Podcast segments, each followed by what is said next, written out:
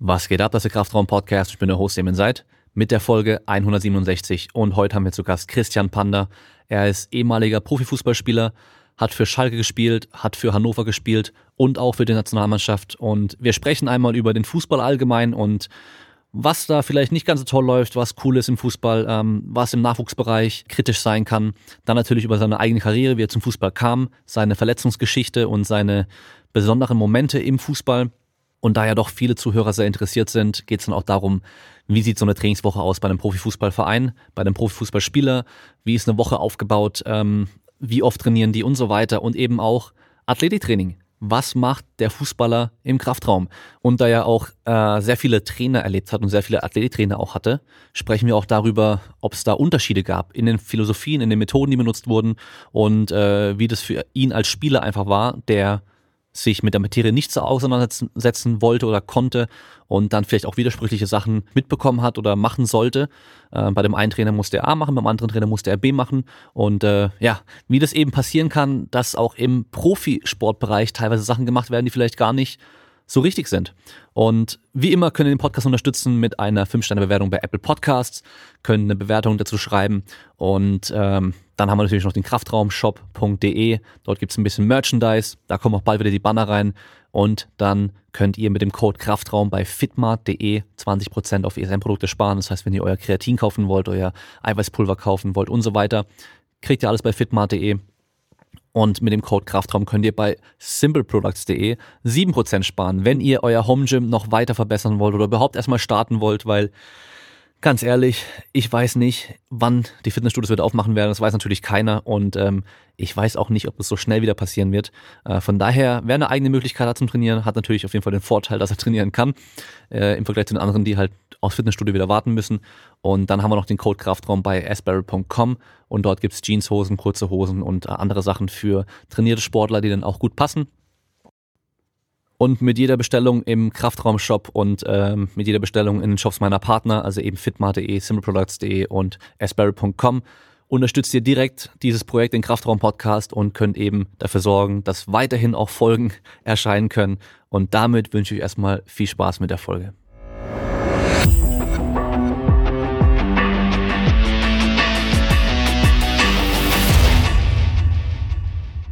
Und dann noch vielleicht äh, kurz als Disclaimer für dich und äh, auch für die Zuhörer.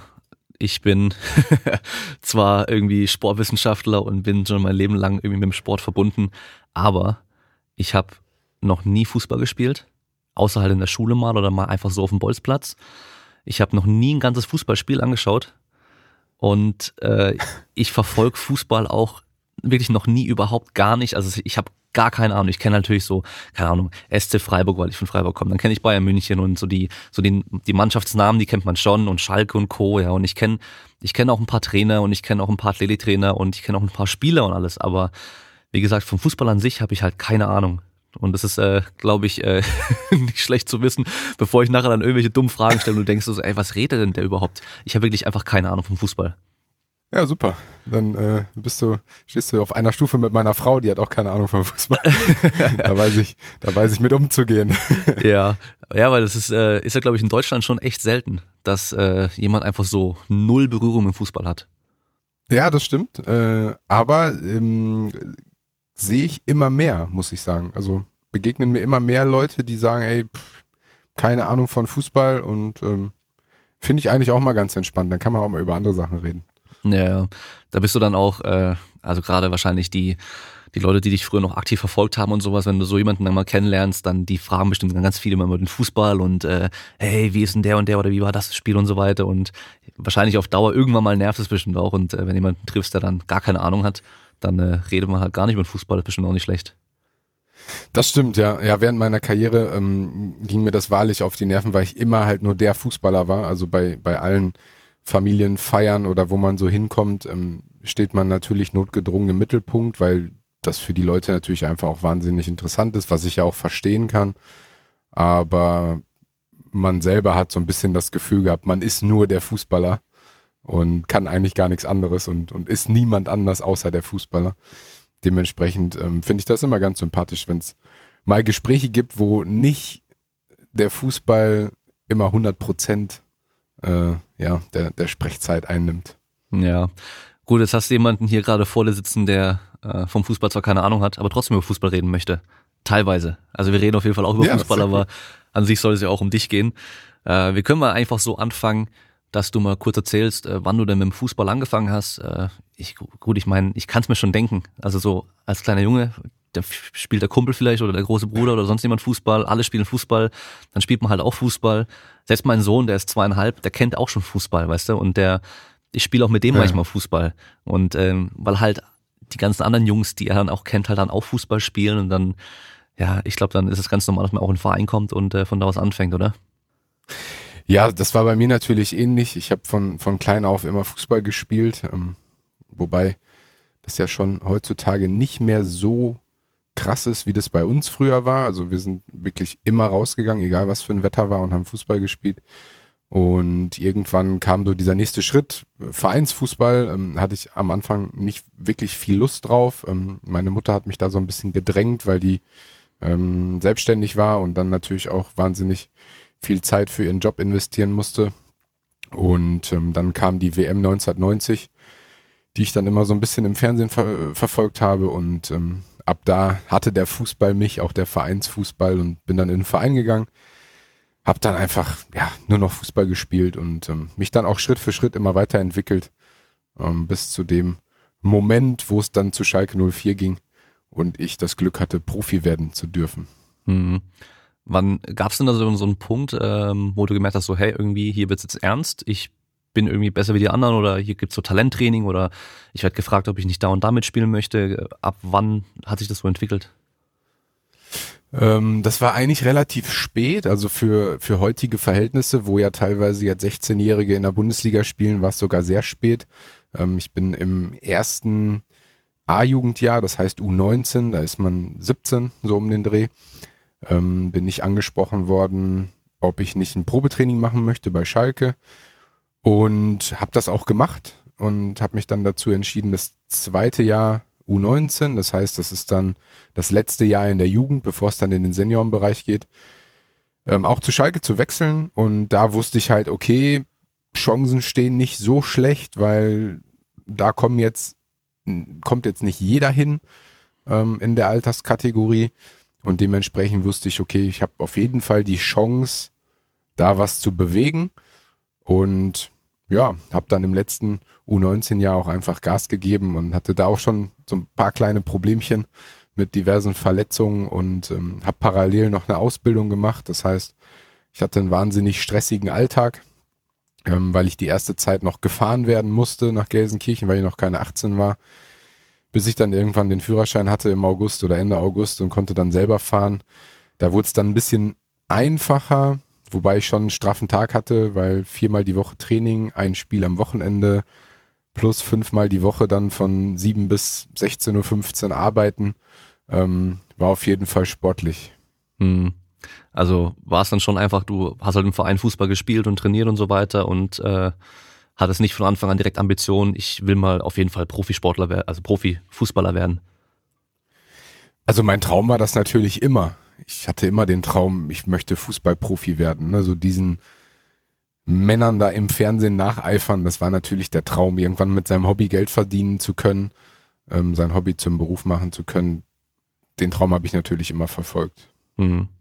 Weil heute äh, ist es ja schon, glaube ich, nochmal deutlich extremer als früher, dass man die Kinder mit äh, 10, 11 Jahren schon in so Talenttrainings noch extra steckt und äh, die dann auch alle schon ihre feste Position haben, die sie spielen, schon spezialisiert sind und äh, wirklich auch darauf hinarbeiten irgendwie, dass sie halt auf jeden Fall irgendwann zum großen Verein kommen und dann halt auch Profi werden können. Also es ist ja mittlerweile, ich habe auch schon Schnelligkeitstraining speziell mit Fußballkids gemacht, mit äh, Talenten aus der Region und ähm, ja, da, da habe ich auch Stories gehört irgendwie, dass die Jungs von sich aus, also die waren zwischen die waren zwischen 11 und 13 Jahren alt, dass die von sich aus nicht zu Schullandheim mitfahren wollen und Ausflügen in der Schule mitfahren wollen, weil sie halt ein Training verpassen würden. Und das ist halt schon irgendwie auch wieder extrem, finde ich. Und genau da stelle ich mir halt die Frage, wo kommt das her? Und ähm, ich trainiere jeden Sonntag selber Kinder. Ähm, wir haben da so eine gemeinnützige ähm, Geschichte ins Leben gerufen, die nennt sich Shooting Star. Das ist quasi so ein so ein extra Training jeden Sonntag für Kinder zwischen 8 und 14 und ähm, sind damit jetzt mittlerweile auch an ähm, drei Standorten unterwegs. Natürlich aktuell aufgrund der ganzen Corona-Pandemie natürlich äh, ausgesetzt. Aber da habe ich natürlich auch ganz häufig diese Berührungspunkte, gerade mit den motivierten Eltern, teilweise auch übermotivierten Eltern, ähm, wo ich dann wieder den Bogen zu meinem hauptsächlichen Job als Mentaltrainer und Begleiter für Sportler schlage, wo ich einfach auch sage, das darf halt nicht zu extrem werden. Ne? Also ich glaube, alles, was extrem ist, ist halt in gewisser Weise nicht gut. Und wenn die Eltern, ähm, meistens natürlich die Väter, da diesen, diesen Traum irgendwie verfolgen, dass mein Sohn oder auch meine Tochter vielleicht Fußballprofi werden muss, dann läuft das Kind immer mit so einem Rucksack durch die Gegend, der dann in gewisser Weise irgendwann einfach ungesund wird. Hm. Ja, ich habe da auch daneben äh, teilweise mit Eltern auch Gespräche gehabt, weil die dann nach der Stunde, nach dem Training dann zu mir gekommen sind, so, ja, wie war er heute, wie hat er sich angestellt? Also die wollten jedes Mal auch mal gleich Bescheid wissen, wie es war. Und äh, eine Regel damals war, dass die Eltern nicht dabei sein dürfen. Die dürfen nicht zugucken. Also die bringen die Kinder hin und dann gehen die wieder. Es mhm. gab dann ein Training, wo die Eltern mal ja. zugucken durften.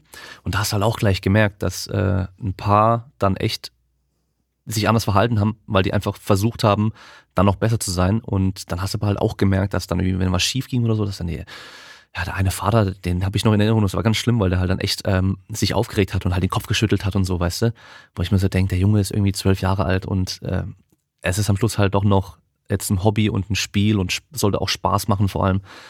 Ähm, weil der Druck, das macht dann irgendwann halt auch gar keinen Spaß mehr. Und wenn dann der Junge irgendwann mal entscheiden kann, selbst, ob er halt ins Training noch weitergehen möchte oder nicht und es halt immer so mit so negativen Erfahrungen verbunden wird, dann wird er wahrscheinlich auch eher aufhören als andersrum, wenn man dann halt nur okay, Möglichkeiten gibt, unterstützt, aber halt eben nicht so, nicht so extrem Druck macht. Und äh, ja, dann halt auch eben gehört, dass dann die Eltern mit den Kids dann teilweise dann selbst am freien Tag, den einen freien Tag pro Woche, den sie hatten, wenn sie dann kein Spiel hatten, dass sie da dann noch im Garten irgendwie versucht haben, auch so irgendwie Laufschule mit denen zu machen, Sachen, die sie halt irgendwie bei mir im Training gemacht haben, dann halt auch nochmal nachzumachen, extra und so. Wo ich mir so denke, so, hey, irgendwann mal, irgendwann mal reicht's doch auch so. Also ich finde persönlich, das ist ein ganz schwieriges Thema. Also ich habe hm, ja auch einen Sohn, der wird jetzt elf äh, nächsten Monat, ähm, spielt auch Fußball und ich lasse den da halt so komplett frei. Also der, wenn er Fußball spielen möchte, kann er Fußball spielen. Ähm, wenn ich Zeit habe, komme ich auch gerne mit. Aber ich würde niemals auf die Idee kommen, dem irgendwie im Garten was aufzubauen, wo der sich jetzt da tagtäglich in gewisser Weise fit halten kann oder muss ich glaube, diese Motivation, die muss immer intrinsisch sein. Ähm, die müssen das wollen, die müssen da selber Bock drauf haben und dann machen die das. Und wenn die da keinen Bock drauf haben, dann machen die halt was anderes. Also ich bin schon dafür, dass man Kindern gerade in der, in der jetzigen Phase Unterstützung gibt, ähm, dass sie sich auch bewegen, weil bei zwei Grad und Schnee und Nieselregen hat man jetzt natürlich auch nicht so viel Bock rauszugehen und sich zu bewegen. Da ist man lieber drin und spielt Nintendo Switch oder Playstation oder weiß der Teufel. Ähm, aber ich glaube, dass das alles in einem gesunden Maß passieren muss, weil ähm, früher oder später bleiben diese Kinder, glaube ich, auf der Strecke und dann wollen die von Fußball gar nichts mehr wissen. Also wir hatten einen Fall mit einem Jungen bei uns, der war neun Jahre alt, ähm, die waren so, wir machen immer mal wieder, nehmen wir neue Kids dazu, ähm, die wir uns dann angucken, die sich das Training angucken können und dann entscheidet man, okay, macht es Sinn, passt das oder lässt man es lieber sein. Und der war neun Jahre alt, der hatte einen Mentaltrainer, der hatte einen Ernährungsberater, einen Athletiktrainer und hat im Verein trainiert. Also man hat schon gesehen, der war gut und der war auch besser als alle anderen. Aber ich glaube, der Preis, der ist zu hoch. Hm. Ja, irgendwie müssen die auch noch leben und äh, wenn die halt dann die ganze Kindheit und Jugend verpassen, weil sie halt in jedem Training einfach immer nur sind und ja, keine Ahnung, keine Freunde mehr treffen können und so, die jetzt dann nicht auch Fußball machen und in der gleichen Mannschaft sind, dann da fehlt halt einfach ein ganz, ganz großer Teil und äh, das wird sich wahrscheinlich später auch rächen irgendwann, ja, dass sie das einfach alles nachholen wollen oder halt eben einfach gar keinen Bock mehr auf den Sport dann auch haben. Ähm, da fällt mir auch ein, ich habe da auch mit einem mit einem Vater von einem Jungen, der, der mich kontaktiert hatte, der Junge spielt Tennis und ähm, der war, boah, der war sieben oder acht Jahre alt oder so in den Dreh. Und er wollte mit mir irgendwie, dass ich mit dem nochmal extra Krafttraining mache, Athletiktraining mache und so weiter. Ähm, dann bin ich da einmal hin, als die, als er Training hatte mit seinem Personal Trainer aus dem Tennis, also noch ein extra Tennistrainer auch. Und das Ding war halt, der hat einem jeden Tag Tennistraining, äh, alles drum und dran und äh, dann wollte er halt noch so viel extra mit dem machen, habe ich irgendwann auch gesagt, so, also zu viel ist halt auch nicht gut, vor allem in dem Alter und äh, ja, das war dann echt so ein bisschen auch wieder so, so krass und gerade auch beim Fußball. Ich denke mal, das Problem ist auch, dass eben so voll viele Eltern so übermotiviert sind und auch bereit sind, so richtig zu investieren. Vielleicht so ein bisschen, ja, weil sie früher selbst die Möglichkeit nicht hatten. Das ist bestimmt auch so ein Punkt. Ähm, sie hatten selbst früher nicht die Möglichkeiten für so die ganzen extra Sachen und sowas, was, ja, vielleicht hat das Geld bei den Eltern nicht, äh, nicht gereicht oder ähm, es gab sowas noch gar nicht und äh, sie denken halt, oh, was wäre wenn gewesen? Deswegen mache ich mit meinem Sohn jetzt und mit meiner Tochter und ich ermögliche denen alles. Und dann gibt's halt eben viele Leute, die erkennen das auch und bieten diese ganzen extra Sachen auch an, so wirklich speziell und verkaufen es natürlich auch so, wir machen irgendwie den großen Star und aus deinem Kind oder wir machen den besser und äh, spezialisieren auch extrem früh, was man ja mittlerweile auch eigentlich sagt, so frühe Spezialisierung ist eben nicht das Tollste, was man machen kann für Kids, äh, sportlich gesehen. Und äh, ja, ich glaube, das ist so, da kommt halt einfach vieles zusammen, was aber am Schluss vielleicht eben nicht das Beste für das Kind dann ist. Definitiv. Ähm, ich, ich glaube halt, ähm, das ist so meine Erfahrung, dass man ganz viele Eltern dabei hat, die selber diesen Traum hatten, das dann nicht erreicht haben und das dann auf die Kinder projizieren. Ähm, und dann natürlich versuchen, irgendwie sich in allen Bereichen da gut aufzustellen. Ich finde es am Ende des Tages gar nicht mal verwerflich, dass es diese Angebote gibt. Wenn da wirklich Profis sind, die wissen, wie man auch mit dieser Altersstruktur umgehen kann, die ehrlich sind, die sagen, ey, pass auf, ähm, das Kind braucht jetzt nicht den, den x-ten äh, Fitnesstrainer, sondern der braucht halt einfach mal Zeit mit seinen Kumpels, weil der hat nur Training, der hat nur Zusatztraining und ähm, das ist halt so ein bisschen das, was ich mir mit, mit unserem Projekt da so ein bisschen auf die Fahne geschrieben habe, weil ich einfach gesagt habe, ähm, wir machen das in einer gemeinnützigen UG. Das heißt, am Ende des Tages wird damit kein Geld verdient, sondern wir machen das für die Kinder. Ähm, von jemandem, der mal Profi war und ich glaube ein bisschen Ahnung hat, wie man da hinkommen kann. Und ich bin absoluter Verfechter davon zu sagen, ey, viel hilft viel, also müssen wir hier jeden Tag Vollgas machen. Ich glaube, wenn man die gezielt unterstützt, fährt man am Ende des Tages viel besser, als wenn man die überfrachtet. Und ähm, die mit 14, 15 dann vielleicht gar keinen Bock mehr haben, weil sie gesagt haben, ey, die letzten drei Jahre habe ich hier jeden Tag irgendwie Vollgas gegeben mit irgendwelchen Athletikübungen, die jetzt gerade für, für 12, 13-Jährige ja auch keinen Spaß machen. Also die wollen ja Fußball spielen, ne? Wenn die Bock haben, den Ball hinterher zu laufen, dann wollen die Tore schießen, dann wollen die, ich weiß nicht, keine Liegestütze machen, sage ich jetzt mal im übertragenen Sinne. Hm. Naja, das ist auch ein äh, guter Punkt, dass die eigentlich da an den vielen Sachen keinen Spaß haben. Und äh, wahrscheinlich wäre es sogar auch besser, wenn man die einfach kicken lassen würde in vielen Fällen. Also gerade wenn man da so äh, an, an Länder denkt, die vielleicht gar keine solchen Strukturen haben, wo aber die Kids auf der Straße dann halt Fußball spielen, so, so wie es bei uns halt früher auch war. Wir haben uns da auch auf dem Bolzplatz ja. jeden Tag irgendwie getroffen oder ja, genau. waren viele, die sich jeden Tag getroffen haben. Ich war dann zwar auch mit dabei, habe dann halt vielleicht nicht mitgespielt, weil ich einfach daran kein Interesse hatte, aber das war halt früher, ja, war es halt echt so. Da haben wir einfach draußen oder wir haben halt äh, Inline-Hockey gespielt zum Beispiel was mit Inlineskates auf der Straße. Wenn ein Auto kam, mhm. sind wir halt zur Seite gefahren und äh, da hatten wir auch uns wie so eine kleine eigene Liga sogar. Weißt du, so Sachen. Äh, einfach ohne Eltern. Die Eltern hatten dann nichts mitzureden, die hatten auch ja. nichts zu sagen und äh, wir haben gemacht, was wir wollten. Es hat Spaß gemacht und hat ja alles nicht geschadet. Ähm, wenn dein Sohn jetzt elf, hast du gesagt, ist der und äh, Fußball spielt. Hat, genau, wird jetzt elf. Okay. Äh, merkst du da vielleicht auch, dass ähm, er so auch so einen Anspruch hat, weil Papa war ja auch Profi und äh, will das dann irgendwie auch? Oder andersrum, dass andere denken, oh, der wird bestimmt gut, weil sein Vater war ja auch Profi und äh, der wird bestimmt, äh, kriegt bestimmt irgendwie so super Training von seinem Vater noch extra und sowas. Ja, genau. Also das ist der Rucksack, den er ein Stück weit mittragen muss, ähm, dass alle natürlich sagen, ja, dein Vater war ja äh, Fußballspieler, der war Nationalspieler. Ähm, dann wirst du das ja im Blut haben, so ungefähr. Ähm, was, glaube ich, in gewisser Weise völliger Blödsinn ist, weil dieser Weg zum Fußballprofi ist halt einfach so wahnsinnig weit. Da passieren so viele Dinge, die dich aus der Bahn werfen können. Also da spielt Glück einfach auch eine wahnsinnig große Rolle.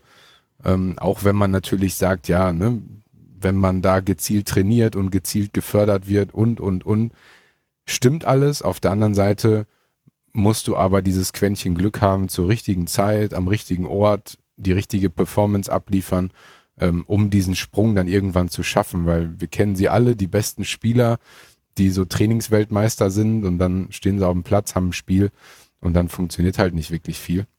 Und dementsprechend bin ich da natürlich auch immer ganz anders rangegangen mit meinem Sohn, weil ich habe diesen Traum gelebt. Ich muss den nicht auf mein Kind projizieren. Ähm, dementsprechend bin ich da schon völlig frei. Ich kenne das Geschäft auch von einer ganz anderen Seite, weiß auch, ähm, dass das mit einer Persönlichkeit von einem Menschen ganz viel machen kann, wenn man dafür anfällig ist. Und dementsprechend bin ich da gar nicht böse drum, äh, wenn der kein Fußballprofi wird. Und ähm, ich glaube, dass da Talent vorhanden ist, aber ja, ich will das nicht ausschließen, aber ähm, ja, ich glaube, die Zeiten heute sind einfach auch anders. Also ich habe früher immer auf dem Fußballplatz gestanden und heute hat man viel mehr Möglichkeiten der Andersbeschäftigung. Ähm, wir sehen das jetzt gerade in der Pandemie, wo die Kids ja ähm, wahnsinnig leidtragend sind in dem Fall, weil sie einfach ähm, ja ihrem Hobby nicht nachgehen können, die Bewegung fehlt. Dementsprechend glaube ich, ähm, ja, dass das für die Generation auf jeden Fall wahnsinnig schwer ist. Und ja, dementsprechend ich projiziere da nichts auf mein Kind, weil ich selber erlebt habe und ich kenne auch die Schattenseiten davon und ich würde mir wünschen, dass er irgendwie ein, irgendwas Cooles macht, wo er Spaß dran hat und ähm, ob das Fußball ist, ob das Handball ist, ob das Architekt ist oder sonst irgendwas oder bei beim Supermarkt an der Kasse, wenn er daran Spaß hat, dann soll er das bitte tun ähm, und dann stehe ich da voll dahinter. Hm. Ja, ich glaube, das ist auch das Beste. Also klar, äh, gerade ein junges Kind äh, wird teilweise vielleicht auch nicht die besten Entscheidungen treffen und äh, vielleicht auch heute A sagen und morgen B sagen, aber ich glaube, als Elternteil kann man eigentlich äh, nichts Besseres machen, außer zu unterstützen. Schon auch wahrscheinlich so ein bisschen wegweisend auch äh, sein, dass man ja vielleicht sagt so, okay, irgendwie jede Woche eine neue Sportart ausprobieren muss es vielleicht auch nicht sein, aber dass man halt, also es gehört auch ein bisschen Disziplin mit dazu, dass man halt eben, wenn man was anfängt, dann bleibt man doch erstmal ein bisschen dabei und probiert das auch richtig mal aus und guckt auch mal, dass man halt nicht immer gleich alles sofort hinwirft und so, aber so an sich halt eben jetzt nicht, kennt man ja diese Geschichten, ja, wurde gezwungen, dann Ballett zu machen oder sowas von den Eltern oder keine Ahnung. Und dann ja. äh, im Nachhinein haben sie es halt total gehasst, die Kinder, und es sind keine tollen Erinnerungen. Ich, ich glaube, man muss als, als Elternteil oder als Elternpaar am Ende des Tages dem Kind einfach Leitplanken setzen, ne, wo man weiß, ey, bis dahin, bis dahin, aber in diesem Zwischenraum kannst du dich bewegen. Und ich, ich glaube halt nicht, ähm, dass die Leitplanken so eng sein müssen, dass es so ein, so ein geradliniger Weg ist, weil den, den gibt's bei Kindern nicht. Die müssen sich ausprobieren. Und gerade wenn man das vergleicht mit meiner Kindheit, ich hatte bei weitem nicht die Möglichkeiten. Ich weiß jetzt ehrlich gesagt nicht, was du für ein Jahrgang bist, aber zu meiner Zeit, ich bin so mit Gameboy groß geworden. Nach zehn Minuten Tetris hast du keinen Bock mehr, weil das irgendwie immer das Gleiche ist.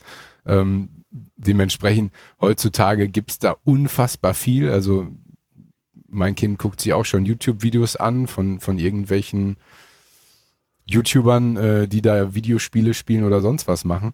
Und äh, da kannst du dich ja immer weiter klicken. Da kannst du dich Stunden, Tage, Jahre lang mit beschäftigen, ohne dass es langweilig wird. Und das hatten wir ja nicht. Dementsprechend haben wir uns halt diese Beschäftigung gesucht und ich habe sie im Fußball gefunden.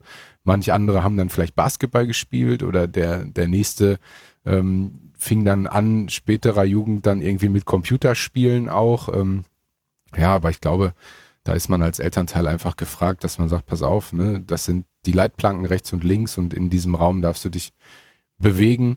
Ähm, und dann ist das, glaube ich, auch cool für die Kinder. Hm, ja. Also den Original Gameboy mit Tetris kenne ich auch noch. Den, äh, den hatten wir dann auch.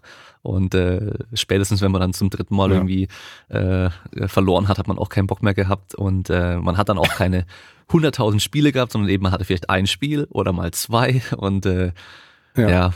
Fernsehen war ja auch so ein Ding. Da bist du sonntags morgens aufgestanden, um dann Bugs Bunny zu gucken oder so. Und äh, nach zwei Stunden Sendung irgendwie war das dann auch vorbei, dann kam wieder was für die Erwachsenen und dann bist du halt eh raus spätestens, ja. Oder halt nach der Schule lief ja. dann so ein bisschen, ja, lief dann so ein bisschen irgendwie so Pokémon oder keine Ahnung was, je nachdem, was halt kam. Und dann danach bist du aber auch wieder raus, weil es gab halt dann nichts mehr im Fernsehen. Und nicht wie heute, du machst irgendwie Netflix ja. an oder YouTube oder sonst irgendwas und das eine Video ist fertig, dann kommt das nächste, was perfekt auf dich passt, wo die auch genau wissen, dass dir das ja. gefällt. Ja, genau. und, und du hörst halt nie auf. Und ja. das ist schon, es ist auch schwierig und ich bin mal gespannt, wenn meiner größer wird, dann, wie das dann sein wird. Ja, das ist schon auch, ich weiß nicht, hat einer schon ein Handy? Das ist auch so ein Ding. Ja, der ist jetzt ähm, auf die weiterführende Schule gekommen, aufs Gymnasium ähm, und hat dann mit diesem Wechsel ein Handy bekommen, ähm, hat aber mehr so einen praktischen Hintergrund auch. Ähm, und natürlich den Hintergrund äh, darf man natürlich auch nicht aus den Augen verlieren, dass es schon WhatsApp-Schulgruppen gibt. Also er hatte bis vor kurzem auch kein WhatsApp, weil da war ich so ein bisschen auch dagegen. Ähm, aber irgendwann kommst du da nicht mehr drum herum, weil wenn das 80, 90 Prozent der Klasse haben, möchtest du natürlich auch nicht, dass dein Kind derjenige ist, der nur SMS verschicken kann und in, in der WhatsApp-Gruppe nicht drin ist, wo sich halt dann nach der Schule einfach auch ausgetauscht wird. Viel Kram und Müll natürlich, aber teilweise natürlich auch wichtige Sachen. Ähm, und da möchte ich ihm den Zugang natürlich nicht verwehren. Dementsprechend geht man da den Weg mit, aber ich sehe mich da eher schon so ein bisschen als, als Mahner und Warner, auch wenn ich auf der anderen Seite locker bin, aber ich, ich finde, dieser Spagat ist halt so schwierig, ne? Ab welchem Alter darf man was? Und dann hört man halt immer, ja, mein Kumpel, der darf dann so und so lange Brawl Stars spielen, was jetzt gerade halt sehr angesagt ist bei den Kindern, irgend so ein Handyspiel. Ähm, und ich denke mir so, boah, ja, so eine Dreiviertelstunde am Tag reicht eigentlich aus. Ähm, der andere darf dann zwei Stunden und dann kommst du schon wieder in die Bredouille, ne? Und dann hinterfragst du dich auch selber, ähm, ist das jetzt richtig oder ist das andere richtig? Und ich glaube, da muss man für sich selbst einfach auch stark sein und sagen, ey, pass auf, das ist meine Linie, die ziehe ich jetzt durch und darf halt auch nicht wirklich viel nach links und rechts gucken, aber man möchte natürlich auch nicht, dass das Kind irgendwie drunter leidet, weil es jetzt ähm, nicht die gleichen Möglichkeiten hat wie andere. Hm, ja. ja. Teilweise im Moment wahrscheinlich dann äh, finde das Kind ist dann auch doof, aber da muss man ja nur selbst mal irgendwie zurückdenken, äh, als man selbst irgendwie Kind und Jugendlicher war. Ich bin immer froh, dass es damals noch kein Facebook und den ganzen Kram und Instagram und sowas gab, weil ich, ich glaube, ich hätte halt den allergrößten Blödsinn halt gemacht und äh, das wäre im Nachhinein wahrscheinlich alles nicht so toll gewesen. Also äh, auch dieses Studi-Vorzeit und Schüler-Vorzeit, was es da mal gab, das kam ja auch eher ein bisschen später. Äh, bei meiner Zeit, sag ich mal, ja. äh, gibt's halt dann nicht mehr und dann sind die ganzen Sachen noch weg und das ist auch gut, weil ich kann mir nicht mehr dran erinnern, was ich vor ein paar Jahren bei Facebook gepostet habe. Und äh, ich bin irgendwann mal durchgegangen und habe mal alle Sa alte Sachen gelöscht, weil da war so viel Blödsinn dabei einfach, was echt nicht sein muss. So. Von daher. Ja, man, ent man entwickelt sich ja auch weiter, ne? Also deswegen finde ich halt so soziale Netzwerke eh ganz schwierig, ne? Weil es gibt ja Leute, die haben das dann wirklich jahrelang. Also ich bin äh, da so ein bisschen auch die Ausnahme, glaube ich, ähm, weil ich echt jahrelang gar nichts hatte. Also ich habe mit Firmengründung 2019 ähm, mein Instagram-Account gemacht, weil ich immer so dagegen war. Also ich bin halt auch überhaupt nicht der, der sich so für, für andere interessiert, was die gerade essen, wo die gerade sind, was die uns mitzuteilen haben. Dementsprechend läuft mein Instagram-Kanal auch so semi, weil ich einfach auch nicht viel poste weil ich mir einfach auch nicht viel angucke. Ne? Also das habe ich dann für mich auch herausgefunden. Ähm, ich bin da nicht so interessiert einfach dran, ähm, sondern ich habe halt meine Family, ich habe drei Kinder, ähm, ich habe einen Job, der mich dann irgendwie doch ein bisschen einspannt. Und wenn ich dann Zeit habe, dann weiß ich nicht, gucke ich auch mal gerne Fernsehen, dann lese ich auch mal ein Buch und beschäftige mich mit anderen Sachen, ähm, anstatt mir irgendwie den ganzen Abend da bei, bei Social Media die Sachen anzugucken, die andere machen, die alle immer wunderschön sind und äh, keiner hat Probleme. Äh, gefühlt ist jeder gerade im Urlaub und ähm, ja, ich glaube, ähm, da ziehen sich ganz viele Leute einfach auch nur mit runter. Also das ist ja nichts, was dich aufbaut, wenn du immer wieder siehst, boah, der eine ist gerade hier in Dubai und eigentlich ist gerade Pandemie und der nächste äh, ist in Winterberg Skifahren, obwohl jeder sagt, pass auf, da sollst du besser nicht hinfahren. Ähm, die anderen bewerben irgendeinen Blödsinn. Also dementsprechend bin ich da halt so ein bisschen raus und, und habe da auch meine Meinung drüber. Aber ähm, da soll jeder tun, äh, was er für richtig hält. Also da bin ich ähm, ganz entspannt. Ich muss es mir ja nicht angucken. Ja, genau. Äh, das ist ja einigermaßen kann man es ja mittlerweile auch steuern, was einem auch angezeigt wird und wem man halt eben folgt und so weiter. Äh, deswegen hat sich bei ja. mir da auch äh, über die Jahre hinweg auch ziemlich verändert. Früher habe ich viel mehr, viel mehr Leuten gefolgt und echt viel, viel Zeug gesehen, was mich eigentlich auch gar nicht interessiert. Und mittlerweile ist es bei mir eigentlich ganz gut. Also es ist halt, ja, entweder informativ oder sehr unterhaltsam. Diese zwei Sachen habe ich und äh, nichts anderes, das wird mir angezeigt eigentlich. Und äh, ich bin da auch echt äh, strikt. Also, wenn da irgendjemand die ganze Zeit nur irgendwelchen Müll teilt, auch wenn ich den kenne, dann kommt er trotzdem raus, weil brauche ich nicht sehen. Und ja. das ist immer dann witzig, wenn man solche Leute dann wieder trifft oder die einem anschreiben so, so hey, wieso folgst du mir nicht mehr oder wieso, wieso folgst du mir nicht? Und dann denke ich mir so, ja, ja. ich weiß, wie du aussiehst, ich brauche nicht zum 18. Mal dein Gesicht einfach sehen, so. Und mit irgendeinem ja. pseudo-schlauen Spruch drunter. Das ist so der Klassiker. Und ich glaube, gerade während dieser, dieser Corona-Pandemie ähm, haben wir das, glaube ich, auch vermehrt festgestellt. Also bei mir hat sich das, das Feld da auch ein bisschen gelichtet, muss ich ganz ehrlich sagen, weil ähm, viele da natürlich auch ihre Meinung preisgeben, was ich auch okay finde. Also ich finde, jeder kann sich da seine Meinung äh, bilden, kann die auch kundtun, aber am Ende des Tages habe ich dann auch entschieden, ich muss sie mir nicht von jedem anhören beziehungsweise anschauen und ähm, habe mich da dann auch einfach Social Media mäßig von dem einen oder anderen verabschiedet, weil ähm, wenn ich da schon reingehe, ja, dann, dann möchte ich halt, wie du sagst, entscheiden, was ich gucke. Ne? Hm, ja, da hat sich bei mir auch die Spreu vom Weißen ganz schnell getrennt. So, ähm, ja, klar, jeder kann eine Meinung haben, aber ob sie dann gebildet ist, ist die Frage. ja, einerseits und äh, ja, ob man halt dann eben von, äh, keine Ahnung, dem, dem Maler nebenan, ob man da von dem seine wissenschaftlichen Ausarbeitungen über Corona lesen will, wahrscheinlich eher nicht. Dann hört man doch lieber auf die Experten. Ja, exakt. Ja, leider ist er für viele Sportler heutzutage Social Media dann doch nicht mehr wegzudenken. Ähm, ich glaube, die Fußballer, ähm, gerade in Deutschland, denen geht's da in der Richtung auf jeden Fall besser, weil Fußball auf jeden Fall eine der Sportarten ist, wo man richtig von leben kann und Geld verdienen kann und einfach auch sich dann nicht mehr großen Kopf über andere Sachen machen muss, äh, wenn man da mal wirklich drin ist. Äh, viele andere Sportarten da ist man dann doch irgendwie sowas wie ein Selbstständiger und muss sich dann selbst vermarkten und muss dann selbst äh, nach Sponsoren gucken, wenn man überhaupt welche kriegen kann und ähm, sich da irgendwie noch ein, in der Regel noch ein extra Standbein aufbauen. Äh, ist dann natürlich als Fußballer in der Regel auch einfacher und äh, da hört man ja manchmal dann auch, also du weißt wahrscheinlich auch besser, aber ich höre da manchmal dann auch irgendwie von Nachwuchsspielern, ähm, die dann halt echt schon mehr Geld verdienen als der Papa von denen so, der irgendwo angestellt ist und dann das ist halt auch so, so ein Ding, wenn ich mir so überlege, wenn ich mit, mit äh, keine Ahnung, 16 Jahren äh, schon wirklich so viel Geld verdient hätte. Boah, das wäre schon cool gewesen, aber andererseits, äh, ob man dann vielleicht eben noch auf die Eltern hört, die dann vielleicht sogar weniger verdienen, ist auch mal so ein, so ein Ding, oder?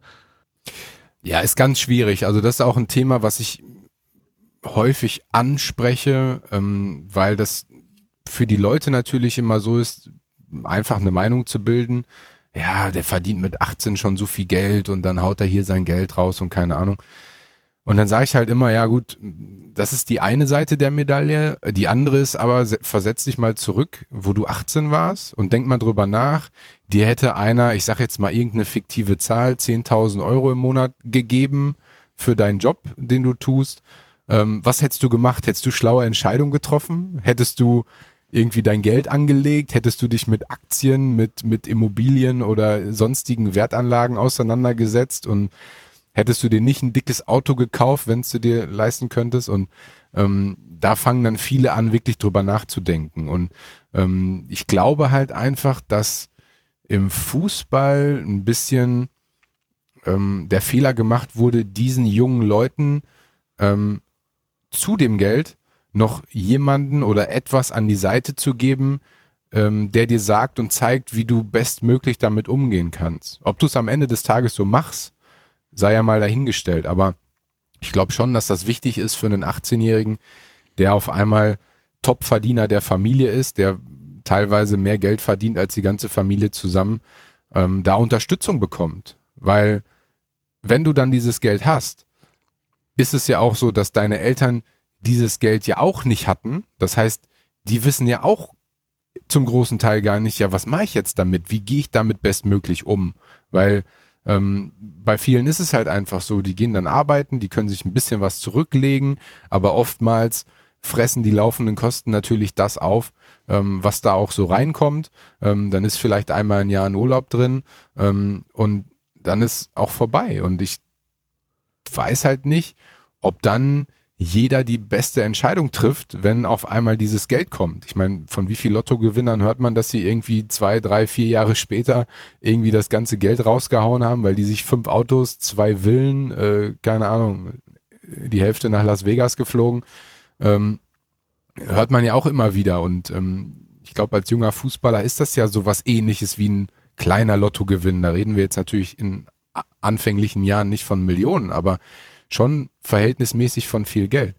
Und ich glaube schon, dass es da jemanden an der Seite braucht, der einfach das Bewusstsein dafür öffnet und zu sagen, ey, pass auf, ne, das ist wahnsinnig viel Geld und kannst dies und dies und dies damit machen und denk drüber nach und denk auch an die Zeit, wenn es dann vorbei ist. Das habe ich auch gemerkt, wie, wie schnell so eine Karriere vorbeigeht, wie schnell 14 Jahre Profi vorbei sind. Ähm, und am Ende stehst du dann da und blickst zurück und, und bist halt auch so ein bisschen wehmütig, weil du denkst, boah, ähm, eigentlich hatte ich damals schon ein cooles Leben, aber in der, in der Phase, wo du dann da drin steckst, ähm, ja, der Mensch ist natürlich immer so, der will immer das, was, was du gerade nicht hast, ne? Dementsprechend ist das dann immer schwierig. Hm, ja man hört ja auch mal, dass dann die Leute äh, teilweise so sind, sind irgendwie empört oder sagen, ja, die Fußballer verdienen viel zu viel, unverhältnismäßig viel. Und ich sage eigentlich immer, nee, die verdienen nicht zu viel, sondern die anderen Sportler verdienen zu wenig. Die sollten auch äh, viel verdienen können. Das, äh, das wäre das, das Optimum eigentlich, weil wenn ja. man eben bedenkt, du hast gerade gesagt, 14 Jahre zum Beispiel Profikarriere und danach verdienst du erstmal kein Geld mehr. Ja, das heißt, man sollte halt ja. das so sehen, die werden halt in der Zeit, wo sie spielen können und aktiv sind, das kann ja manchmal auch viel kürzer sein, vielleicht nur ein, zwei, drei Jahre oder fünf Jahre. So viel verdienen, dass sie halt eben vielleicht mit dem ganzen Geld, was sie verdient haben, dann auch langfristig was anfangen können. Wenn sie halt eben sinnvoll damit umgehen. Ja, zu, zumindest ähm, hast du die Möglichkeit, ähm, dir was anzusparen, um dann irgendwas starten zu können. Und im Idealfall nicht den Druck hast, pass auf, ich muss jetzt innerhalb von ein, zwei, drei Monaten wieder ins Geld kommen, sondern du hast halt Geld, um dir die Zeit nehmen zu können, die Gedanken zu machen, was möchte ich danach machen? Und vielleicht ist es eine Selbstständigkeit, vielleicht ist es irgendwas anderes, vielleicht studiert man nochmal oder weiß ich nicht, äh, bildet sich auf anderen Wegen weiter, wo es einfach ähm, dann auch ein bisschen Geld braucht, um diese Zeit zu überbrücken. Dementsprechend, ja, ich gebe dir recht, ich glaube halt, dass es ganz viele Sportarten gibt, ähm, die weniger oder teilweise gar nichts verdienen, die sich äh, über, über Spenden finanzieren und, und wo es selbst für eine Goldmedaille jetzt nicht wahnsinnig viel Geld gibt, die aber genauso hart und intensiv, manchmal ja sogar noch intensiver wie die Fußballer arbeiten. Ähm, dabei darf man halt eine Sache nicht vergessen, dass der Fußball einfach diese Anziehungskraft hat. Die, die Leute, die das sagen, sind ja auch die, die dann am Wochenende, jetzt geht's gerade nicht, aber vorher dann ins Stadion gehen, ähm, die sich ihr Sky-Abo holen, um Bundesliga zu schauen. Ähm, und genau deswegen kann es ja im Fußball überhaupt zustande kommen, dass so viel Geld verdient werden kann, weil die Leute das halt interessiert. Und würden sich genauso viele Leute für, ich weiß nicht, 100 Meter Hürdenlauf interessieren, ähm, dann würde man da wahrscheinlich genauso viel Geld verdienen können, ähm, wenn das halt die Masse anzieht. Dementsprechend, ja, ist das immer schwierig. Ich, ich glaube halt ähm, und finde das auch bewundernswert, dass die, die Sportarten oder die Leute Sportarten tun, ähm, weil sie sie lieben und nicht, weil es da Geld zu verdienen gibt. Hm, ja, also ich kenne ja einige selbst, die, die dann, die gehen teilweise arbeiten, um den Sport zu machen und die zahlen sogar Geld für die Wettkämpfe, dass sie da hingehen können und so weiter. Und das ist halt, ja, ich glaube, das ist auch vielleicht manchen Fußballern auch gar nicht bewusst, die dann da Fußball spielen, für die ist ganz normal. Man kriegt da halt Geld, wenn man schon so ein bisschen irgendwo spielt. Äh, man muss ja teilweise gar nicht hochspielen und dann kriegt man ja schon einfach so ein bisschen Geld. Weißt du, so andere machen dann irgendwie einen Nebenjob und ja. der eine kriegt am Wochenende und äh, kriegt dafür sogar ein bisschen mehr Geld dafür und äh, ist halt sein Spaß, sein Hobby. Aber ist ja auch cool. Klar, würde ich auch gerne so machen. Also, das ist ja für viele das ultimative Ziel, im Leben das zu machen, äh, worauf sie Lust haben und damit auch noch Geld zu verdienen, ja. Und wenn es bei dir halt der Fußball ist und du hast das Privileg dann auch wirklich spielen zu dürfen und sogar Geld damit zu verdienen, dann ist es ja das Beste überhaupt, ja. Dann hast du auch den richtigen Sport ausgesucht, weil dann in dem Sport kannst du halt eben viel Geld verdienen, weil gibt viele Zuschauer, gibt sehr viel in den Medien. Das heißt, die Leute äh, bezahlen da auch dafür und äh, da, da ist einfach halt viel, viel, viel Geld drin und äh, ist halt eben leider in den wenigsten Sportarten so. Ähm, kannst du dich dann noch dran erinnern, was du dir ja, das stimmt, ja. mit deinem ersten Profigehalt oder mit deinem ersten richtigen Gehalt im Fußball, wo du so, wo du eben halt auf einmal viel verdient hast, was du dir da als erstes gekauft hast, so für dich einfach so gegönnt hast? Ähm, ich habe äh, mir eigentlich gar nichts gekauft. Ich habe mein Auto abbezahlt. Äh, ich habe nämlich das alte Auto von meinen Eltern quasi. Es war damals ein Audi A3, der aber auch schon fast 100.000 Kilometer gelaufen hat. Also es war jetzt kein kein Luxusschlitten, sondern den äh, musste ich abbezahlen. Äh, dementsprechend ging eigentlich fast mein erstes Gehalt ähm, dann komplett für diesen Wagen drauf, beziehungsweise nicht nur das erste, sondern dann äh, von den ersten Monaten die Gehälter ähm, um das halt mal wieder auszugleichen. Ähm, ja, dementsprechend habe ich mich quasi äh, erstmal verschuldet für ein Auto und habe das dann zurückzahlen dürfen. Okay. Ja, ich weiß noch, ich hatte bei meinem Sportabi, war dann auch ein äh, Profifußballer, der dann da gerade bei der ersten Mannschaft dann gespielt hat, ähm, auch mit dabei. Und so die ganzen Studenten, ein paar kamen auch mit dem Auto, weißt du, aber die hatten dann alle halt irgendwie so ein kleines, so ein Twingo oder irgendwie sowas, so, ein, irgend so eine kleine Kiste halt, ja, oder halt irgendwas von den Eltern. Und der kam dann halt schon, ah, ich glaube, es war so ein Audi TT oder irgendwas, also irgend so ein für uns halt dicker Schlitten, weißt du, kam der lang gefahren und dann dachte ich, alle, ja, der hier ist Profifußballer ja. und so. Dachte ich mir so, ey, weißt du, hä, der ist doch Fußballer, wieso hat er so ein Auto? Weil ich damals nicht mal wusste, dass die Fußballer so extrem viel verdienen, vor allem halt, wenn sie noch so jung sind und am Anfang sind. Da war ich erstmal ja sehr, sehr überrascht, muss ich sagen. Aber wenn ich jetzt äh, äh, am, am Olympischützpunkt in Stuttgart bin, ist ja direkt der VfB nebendran und äh, manchmal zur Diagnostik kommen auch die VfB-Spieler dahin. Und äh, das siehst du schon immer gleich, wenn, wenn dann VfB-Spieler dann äh, in ankommt, weil du siehst dann einfach mit was für ein Auto dann da, da jemand anfährt, weißt du, die anderen Sportler, die haben halt irgendwie einfach irgendein Auto, manchmal ja. ein Auto mit Werbung noch von ihren Sponsoren drauf und so und äh, da kommt dann einfach so ein fetter Mercedes in der Regel äh, und dann kannst du dir gleich denken, okay, ja, hier wird ein Fußballer ja. sein. Aber ja, äh, so ist es halt, so ist es halt. Ja, stimmt.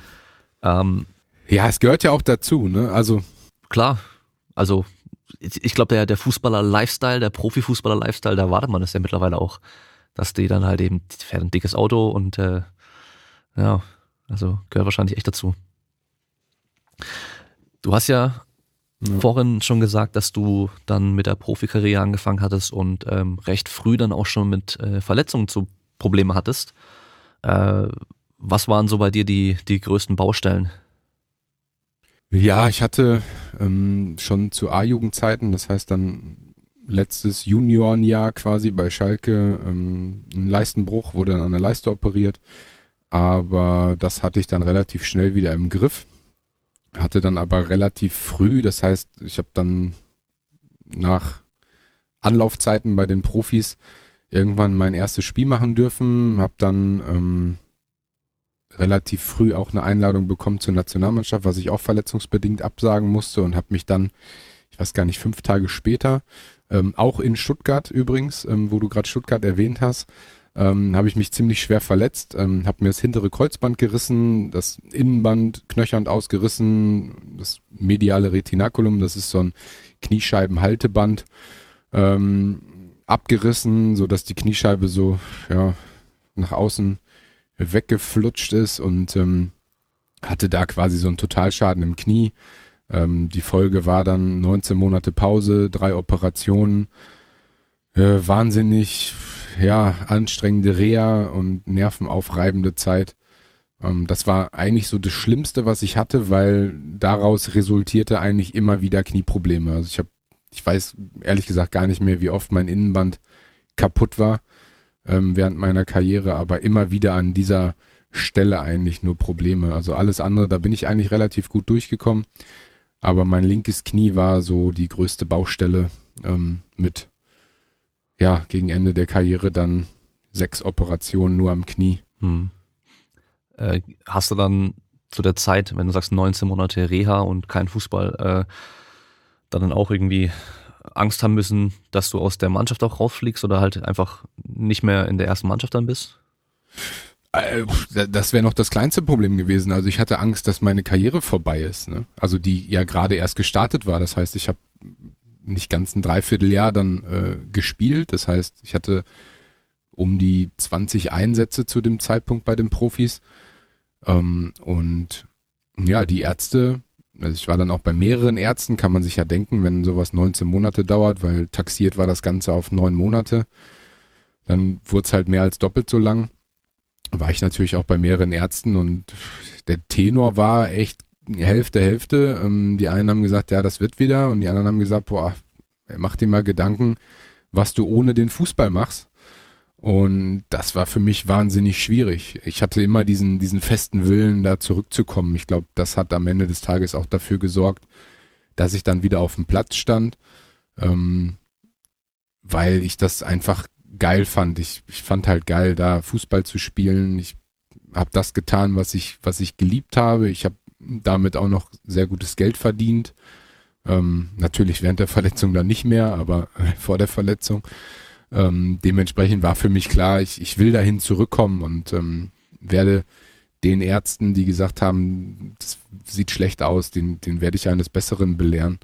Und ähm, ja, zum Glück hat es dann zwar lange gedauert, aber ist dann auch relativ wieder gut geworden. Hm.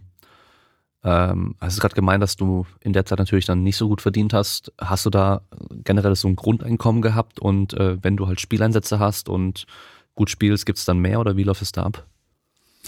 Ja, genau, du kriegst halt ähm, ein Grundgehalt und dann ähm, kriegst du erfolgsabhängig halt deine Prämien. Ähm, mein Problem war halt, dass ich nicht so gut versichert war. Das heißt, viele sind ja auch in dem Irrglauben, dass die Fußballer einfach, wenn die einen Vertrag unterschreiben, ihr Geld weiterbekommen, auch wenn sie verletzt sind. Ähm, aber da ist das wie in jedem normalen Angestelltenverhältnis, dass du nach sechs Wochen Lohnfortzahlung ähm, dann ein Fall für die Berufsgenossenschaft oder für die private Krankenversicherung bist. Ähm, dementsprechend ähm, war das bei mir natürlich auch so. Nach sechs Wochen Lohnfortzahlung ähm, hat dann meine private Krankenversicherung gegriffen, die allerdings ähm, nur ein Bruchteil von dem abgedeckt hat, ähm, was ich hätte verdienen können. Dementsprechend, mhm. ähm, ja, war das natürlich zu allem Überfluss auch noch da.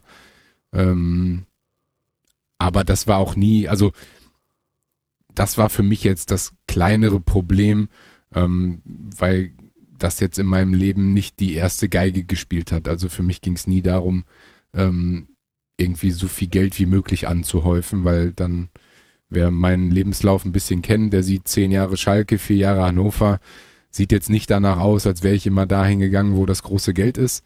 Also ich hätte schon während meinen zehn Jahren die Möglichkeit gehabt, auch woanders hinwechseln zu können, wo ich weitaus mehr verdient hätte. Aber für mich haben immer andere Sachen, andere Faktoren ähm, eine übergeordnete Rolle gespielt als Geld und dementsprechend ähm, ja, hatte ich dann auch nur zwei Vereine im Vergleich zu vielen anderen, die dann ja am Ende der Karriere doch so auf fünf, sechs, sieben bis zehn Vereine zurückblicken können. Hm. Also das heißt, du hattest Angebote, aber hast du dann nicht angenommen, weil du äh, wahrscheinlich in Schalke halt bleiben wolltest oder eben der andere Verein, der nicht so zugesagt hat, vielleicht Trikotfarbe steht dir nicht so oder sowas. ja, also für mich war immer wichtig, ähm, ich wollte irgendwie bei meiner Family sein, ich wollte meine Freunde haben, also ich habe ähm, das große Glück gehabt, ich komme ja selber aus Münster, ähm, was so circa 35, 40 Minuten von Gelsenkirchen entfernt ist. Ähm, dementsprechend hatte ich immer die Möglichkeit, auch zu Hause zu wohnen. Ne, bin zehn Jahre fast gependelt, hatte natürlich eine kleine Wohnung. Wenn dann mal irgendwie späte Spiele waren und am nächsten Morgen war wieder Training, dann bin ich auch nicht gefahren. Aber hatte halt immer den gleichen Freundeskreis. Ich hatte meine Familie immer da. Und ich glaube, das kannst du am Ende des Tages mit Geld nicht bezahlen. Also was soll ich irgendwo im, im Ausland, wo ich dann vielleicht alleine bin ähm, und nur auf dumme Gedanken komme, ähm, wenn ich doch hier alles haben kann. Natürlich nicht so viel Geld, aber ich glaube am Ende des Tages, ähm, ja, wenn du aufhörst, dem immer hinterher zu laufen, dann, dann wird es von alleine kommen und ähm, dementsprechend, ja, da hat jeder ja auch andere Werte, die er vertritt, aber für mich hat das nie eine Rolle gespielt und, und kam für mich eigentlich auch nie in Frage. Mhm. Gab es noch andere Spieler, die auch lange dann bei euch in Schalke waren, wo du sagst, das ist auch gut, weil man dann, man, man hat ja dann trotzdem sehr viel Zeit miteinander verbringt und äh, wenn da halt irgendwie jedes Jahr komplett andere Mannschaft dasteht, dann kennt man sich vielleicht noch gar nicht und so weiter und dann, dann dauert es immer ein bisschen, bis man sich auch einspielt natürlich, aber gerade auch freundschaftlich entwickelt sich da bestimmt auch viel, oder? Ja, ich hatte zu meiner Zeit ähm, das Glück, dass wir relativ erfolgreich waren oder eigentlich sehr erfolgreich, wenn man die aktuelle Schalke-Zeit sieht, ähm, sogar überdurchschnittlich erfolgreich. Ähm, und auch das Glück, dass die Mannschaft so im Großen immer relativ lange zusammen war. Ähm, ich glaube, verglichen ähm, mit der heutigen Zeit auch überdurchschnittlich lange. Ähm, viele Spieler, mit denen ich echt jahrelang zusammengespielt habe. Ähm, was wahnsinnig cool ist in diesem Mannschaftsverbund, ähm, was mir aber rein freundschaftlich jetzt nicht so viel gegeben hat. Ich war da halt immer so ein bisschen anders, hatte natürlich auch den Hintergrund, dass meine Heimat jetzt nicht so weit weg ist, wie jetzt jemand, der vielleicht aus Brasilien nach Deutschland kommt. Der orientiert sich natürlich an seinen Mannschaftskollegen und verbringt die Zeit dann mit denen. Ähm, ich habe die Zeit dann immer gerne mit meinen Jungs verbracht. Das war mir irgendwie so ein bisschen realer, diese Welt, wo die gerade eine Ausbildung gemacht haben, wo die studiert haben, wo wir irgendwie normale Sachen gemacht haben, die, die angehende Männer dann auch vielleicht tun. Und ähm, Großteil der Mannschaft von uns, die waren dann halt eher so in Düsseldorf unterwegs ähm, und ich bin dann halt immer nach Hause gefahren und hatte dann so meinen Freundeskreis, der mir wahnsinnig viel gegeben hat während meiner Karriere, weil das waren halt normale Jungs mit normalen Problemen in Anführungsstrichen, ähm, mit keinen dicken Autos, sondern gerade in, in Ausbildung und äh, ja, angehende äh, Arbeiter oder angehende Selbstständige oder ja, was in der Art.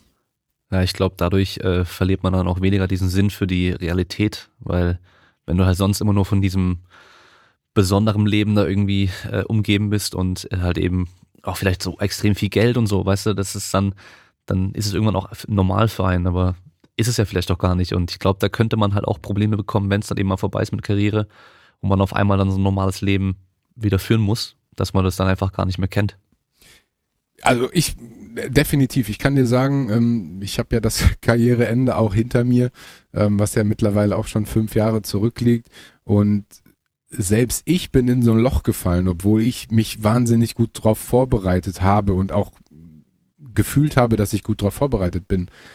Ich glaube, das lässt sich am Ende des Tages aber gar nicht vermeiden, wenn du nach 14 Jahren in so einer Blase ähm, dann da rauskommst und auf einmal keine geregelten Abläufe mehr hast, wenn du dich selber kümmern musst, also kümmern um, ne, wann stehe ich auf, was mache ich, äh, wie halte ich mich jetzt vielleicht noch ein bisschen fit. Ähm, dementsprechend hatte ich es da vielleicht sogar ein bisschen einfacher, weil ich gegen Ende meiner Karriere dann noch ein Jahr weiter Reha gemacht habe ähm, und hatte dann halt jeden Morgen mein Reha-Training, wo ich dann halt hingefahren bin. Habe halt gleichzeitig über die Berufsgenossenschaft eine Umschulungsmaßnahme gemacht und habe Sportmanagement studiert. Ähm, was mir einfach auch wahnsinnig wichtig war, da was zu tun und nicht einfach zu sagen, so, boah, jetzt, jetzt ist vorbei und jetzt penne ich bis eins und äh, schau mal, was kommt. Ähm, ja, dementsprechend ähm, mein Plan, ich hatte eigentlich so diesen Plan nach der Karriere erstmal ein Jahr ähm, nichts zu machen, in Anführungsstrichen. Ich wollte halt ein bisschen reisen, wollte so ein paar Sachen tun, die irgendwie während der Karriere zu kurz gekommen sind. Ähm, dann habe ich aber nochmal zwei Kinder bekommen, dementsprechend äh, ja die Familie vergrößert und ähm, ja genieße die Zeit oder habe die Zeit dann auch genossen, wo die Kinder dann klein waren und man halt wirklich auch Zeit dafür hatte und, und sich drum kümmern konnte. Mhm. Ich meine, auch wenn du das vielleicht nicht so toll fandest, aber dass du dann der Fußballer warst bei vielen, ist es ja doch dann ein großer Teil von deiner Identität gewesen und äh, dieser Teil ist ja dann auf einmal weg und äh, das ich, ich, ich meine, ich hatte sowas jetzt noch nicht, aber ich kann mich trotzdem daran erinnern, dass ich zum Beispiel damals immer dachte, die Schule wäre mir eigentlich ziemlich egal und unwichtig gewesen und so weiter. Aber als wir dann unseren Abi-Streich hatten mit dieser, mit diesem Abschiedsding, weißt du, wo wir dann, wo die ganze Schule dann da war und wir standen dann da vorne auf so einer Bühne und haben am Schluss dann Time to Say Goodbye lief dann da, weißt du. da war ich dann doch auch traurig, muss ich sagen, weil ich dachte, okay, das ist jetzt für, für immer vorbei. So, ich gehe jetzt nie wieder in die Schule. Ja, und auch wenn ich da vielleicht früher keinen Bock drauf hatte, war es natürlich trotzdem eine mega Zeit und äh, aber halt ist dann ein Teil vom Leben, dann vorbei ist so. Und ich glaube, das war wahrscheinlich bei dir ja. mit dem Fußball dann halt auch nicht anders gewesen. Und das war jetzt, ähm, ohne das kleinreden zu wollen, aber das war ja dann nur Schule. Ähm, aber dann als Fußballer hast du natürlich was, was dich als, als Menschen einfach ausmacht. Also du bist ja bekannt dafür, Fußball zu spielen. Das war 14 Jahre wirklich, ja, fast 24 Stunden dein Lebensinhalt, weil ich sag mal, als Fußballprofi, klar machst du auch andere Sachen, aber du denkst natürlich, oder so habe ich es zumindest gemacht, immer einen Schritt weiter und, und weiß halt auch, ey, wenn ich jetzt das und das tue, morgen ist wieder Training. Also halte ich jetzt bei McDonalds und hau mir die fettigen Burger rein, morgen ist wieder Training. Und dementsprechend ist man da, glaube ich, auch schon einfach 24 Stunden Fußballprofi. Und ähm, man verliert natürlich auch einfach so ein bisschen, ich will nicht sagen seine Identität, aber ähm, schon das, ähm, was einen bekannt gemacht hat. Und ähm, ich muss dir ganz ehrlich sagen, ich habe mich wahnsinnig gefreut darauf, ähm, wenn es dann irgendwann vorbei ist. Ähm, das hat sich bei mir so ein bisschen entwickelt, natürlich mit zunehmender Verletzung, dann kam noch hinzu, dass mein, mein Sohn geboren wurde. Ähm, ein halbes Jahr später bin ich nach Hannover gegangen. Er war dann mit seiner Mutter in Münster. Ähm, das heißt, ich habe so dieses Aufwachsen aus 200 Kilometer Entfernung mitbekommen ähm, und hatte schon diesen Drang danach, einfach frühestmöglich zurückzukommen. Ähm, und habe dann einfach auch den Entschluss gefasst, ähm, so jetzt hast du eine erneute Knieverletzung, ähm, Angebote hast du irgendwie aus dem Ausland oder aus dem Süden von Deutschland halt weiter weg. Und dann war für mich auch ganz klar, das, das mache ich nicht. Also selbst Hannover war mir eigentlich schon zu weit. Da war ich zu weit weg von, von der Familie, beziehungsweise auch von meinem Sohn, der dann nicht bei mir gelebt hat. Ähm, da war für mich klar, ich, ich gehe zurück und, und das war's halt. Also die Entscheidung ist mir wahnsinnig leicht gefallen. Ähm, was natürlich auch den Hintergrund hatte, dass ich A, Knieprobleme hatte, B, mein Kind sehen wollte und C, jetzt nicht das Verlangen, ja, immer mehr Geld anzuhäufen. Dementsprechend war das eine leichte Entscheidung. Aber ähm, trotzdem bricht dir am Ende des Tages irgendwie doch eine, eine entscheidende Säule weg. Naja. Wie alt warst du, als du aufgehört hast? Ich war 32. Hm, okay. Ja, das ist äh, natürlich dann schon auch ein großer Teil deines Lebens. Also je nachdem, wie alt man wird, irgendwie so ein Drittel des Lebens äh, ist natürlich schon eine sehr, sehr lange Zeit und äh, dann auf einmal diesen Schlussstrich zu ziehen. Äh, ich meine, klar, irgendwo bist du immer noch ein bisschen involviert im Fußball und hast mit Fußball irgendwie noch zu tun und so. Äh, bist du denn selber noch Fan? Fußballfan und schaust gerne Fußball? Ja, ich schaue äh, wahnsinnig gerne Schalke noch. Das ist halt so der Verein, wo mein Herz einfach dranhängt. Ähm, da bin ich quasi dann ja aus der Jugend auch zum Profi geworden, zum Nationalspieler geworden und ähm, ist ja auch ein sehr emotionaler Verein, ähm, der mich dann einfach auch in den Bann gezogen hat. Ne? Zehn Jahre da ähm, war einfach auch für mich eine überragende Zeit, weil wir halt auch sehr erfolgreich waren. Ähm, wir haben das zwar nie veredeln können, indem wir deutscher Meister geworden sind, aber waren dreimal Zweiter, haben das ein oder andere Mal den DFB-Pokal auch gewonnen, haben Champions League gespielt. Ähm, das war echt eine, eine sehr coole Zeit und auch eine wirklich sehr erfolgreiche Phase, die Schalke da als Verein hatte. Dementsprechend hängt da mein Herz dran. Die Spiele schaue ich mir auch noch an. Ähm, aber beschäftige mich jetzt ein bisschen mehr mit anderen Sportarten. Deswegen bin ich auch sehr verschlafen heute noch, weil ich bis heute Morgen American Football geguckt habe. Ähm, das ist seit Jahren so eine Leidenschaft von mir. Ähm, ab dem Zeitpunkt, wo ich die Regeln verstanden habe, da äh, hat es mich gecatcht und da war ich war ich drin und ähm, schaue es einfach wahnsinnig gerne. Und wenn ich mich entscheiden müsste, ähm, irgendwie ein normales Fußballspiel, wo jetzt gerade Schalke nicht mitspielt, oder American Football, würde ich halt immer American Football gucken. Ähm, und wenn Schalke spielt, dann würde ich das iPad nehmen und mir beides gleichzeitig anschauen. okay, ja. Ja, das mit American Football ist ja auch äh, irgendwo besonders mittlerweile, weil ich kann mich halt noch dran erinnern, als ich, also in meiner Jugend hat halt nicht ein Mensch, den ich kannte, irgendwie American Football geschaut. Das gab's hier einfach gar nicht. Und äh, ich weiß, und dann ging das los mit, ähm, wann war denn die WM in Deutschland? Die war doch ähm, irgendwo 2000 rum oder so. Äh, 2006, glaube ich, ne? 2006. 2006 meine ich. Ja, das kommt gut hin, genau. Ähm, weil ich glaube, das war nämlich auch so nochmal so ein äh, wichtiges Ereignis im, im Fußball, weil ich habe so das Gefühl, kann ich auch komplett falsch liegen, dass davor, da gab es halt dann so die Fußballfans, das waren hauptsächlich Männer, die dann auch wirklich Fußball geschaut haben und ähm, da war auch immer der früher der Witz, ja, die Frauen schauen ja kein Fußball, Fußball ist nichts für Frauen und Frauen verstehen nichts von Fußball. Ich weiß noch, das war, ich weiß nicht mehr in welcher Sendung das war, ob es Wetten das war oder sowas, wo sie dann Frauen gefragt haben, was abseits wäre und sie sollten es erklären und es konnte dann keine erklären. Und äh, da habe ich mir das auch damals einmal Ja. erklären lassen, seitdem weiß ich auch, was abseits ist. Also habe zwar keine Ahnung vom Fußball, aber abseits kenne ich. Und ähm, dann habe ich das Gefühl gehabt, auf einmal ging es dann los, dass dann jeder Fußball geschaut hat. Also sowohl Mann als Frau irgendwie war dann echt Fußball, so jeder hat Fußball geschaut und auch ist immer noch so. Und äh, beim, beim Football habe ich das Gefühl, geht es halt auch so in die Richtung mittlerweile. Also früher ja, hatte ich doch halt einen Kumpel, der halt dann auch mal in den USA war und so, der hat dann Football geschaut und äh, und dann immer mehr, immer mehr, immer mehr und mittlerweile hörst du halt von echt vielen, dass die halt dann eben ja nachts wach bleiben, um halt Football zu gucken und es echt normaler wird. Du, du siehst ja alleine äh, die Entwicklung, dass das ähm, bis vor nicht allzu langer Zeit eigentlich nur auf Pro7 Max lief. Mittlerweile ähm, läuft's im Abendprogramm von Pro7. Ähm, ich glaube, das sagt ja schon alles. Also, dass die, die Einschaltquoten da wahrscheinlich auch sehr gut sind. Ähm, und ich, ich finde es einfach einen wahnsinnigen Sport. Also, wenn man da wirklich die Regeln versteht, dann ist das ein Spiel, was fast immer bis zur letzten Minute spannend ist. Da kann einfach wahnsinnig viel in ganz kurzer Zeit passieren.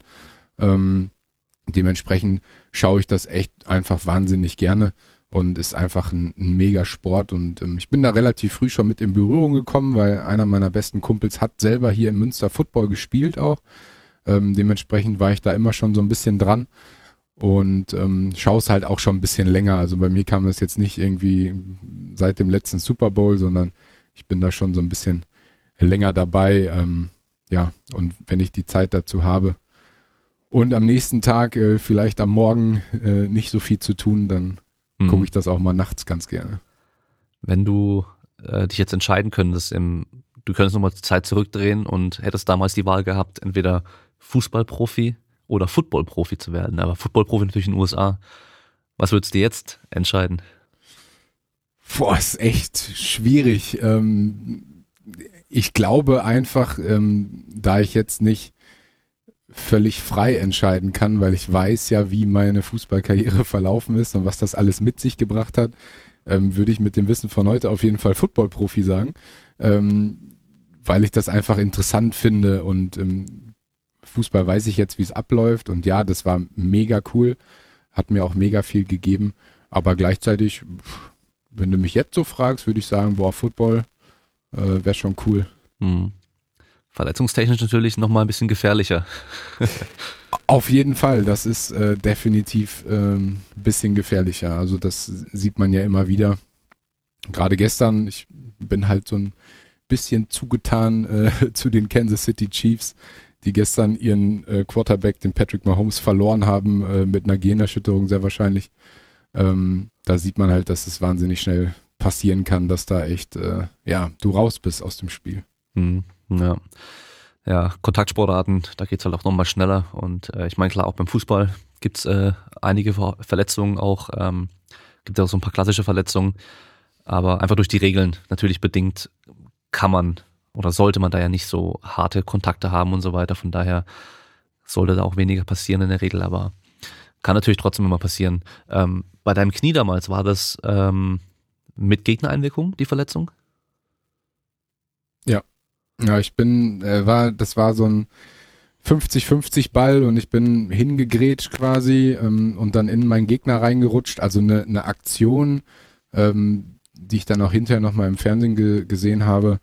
Ähm, ja, ein, eine Verkettung unglücklicher äh, Zusammenhänge, die da irgendwie passiert sind, ähm, so dass diese Komplexität der Verletzung einfach auch zustande kam. Und ich hatte einen Operateur, der hat schon 20 Jahre oder 25 Jahre Knie operiert und der hat gesagt, ich wäre der Erste, beziehungsweise ich wäre der Zweite gewesen, der so eine komplexe Knieverletzung hat. Ähm, der Erste war irgendwie ein, Skifahrer, der sich dann beim Skifahren das Knie irgendwie komplett zerrissen hat.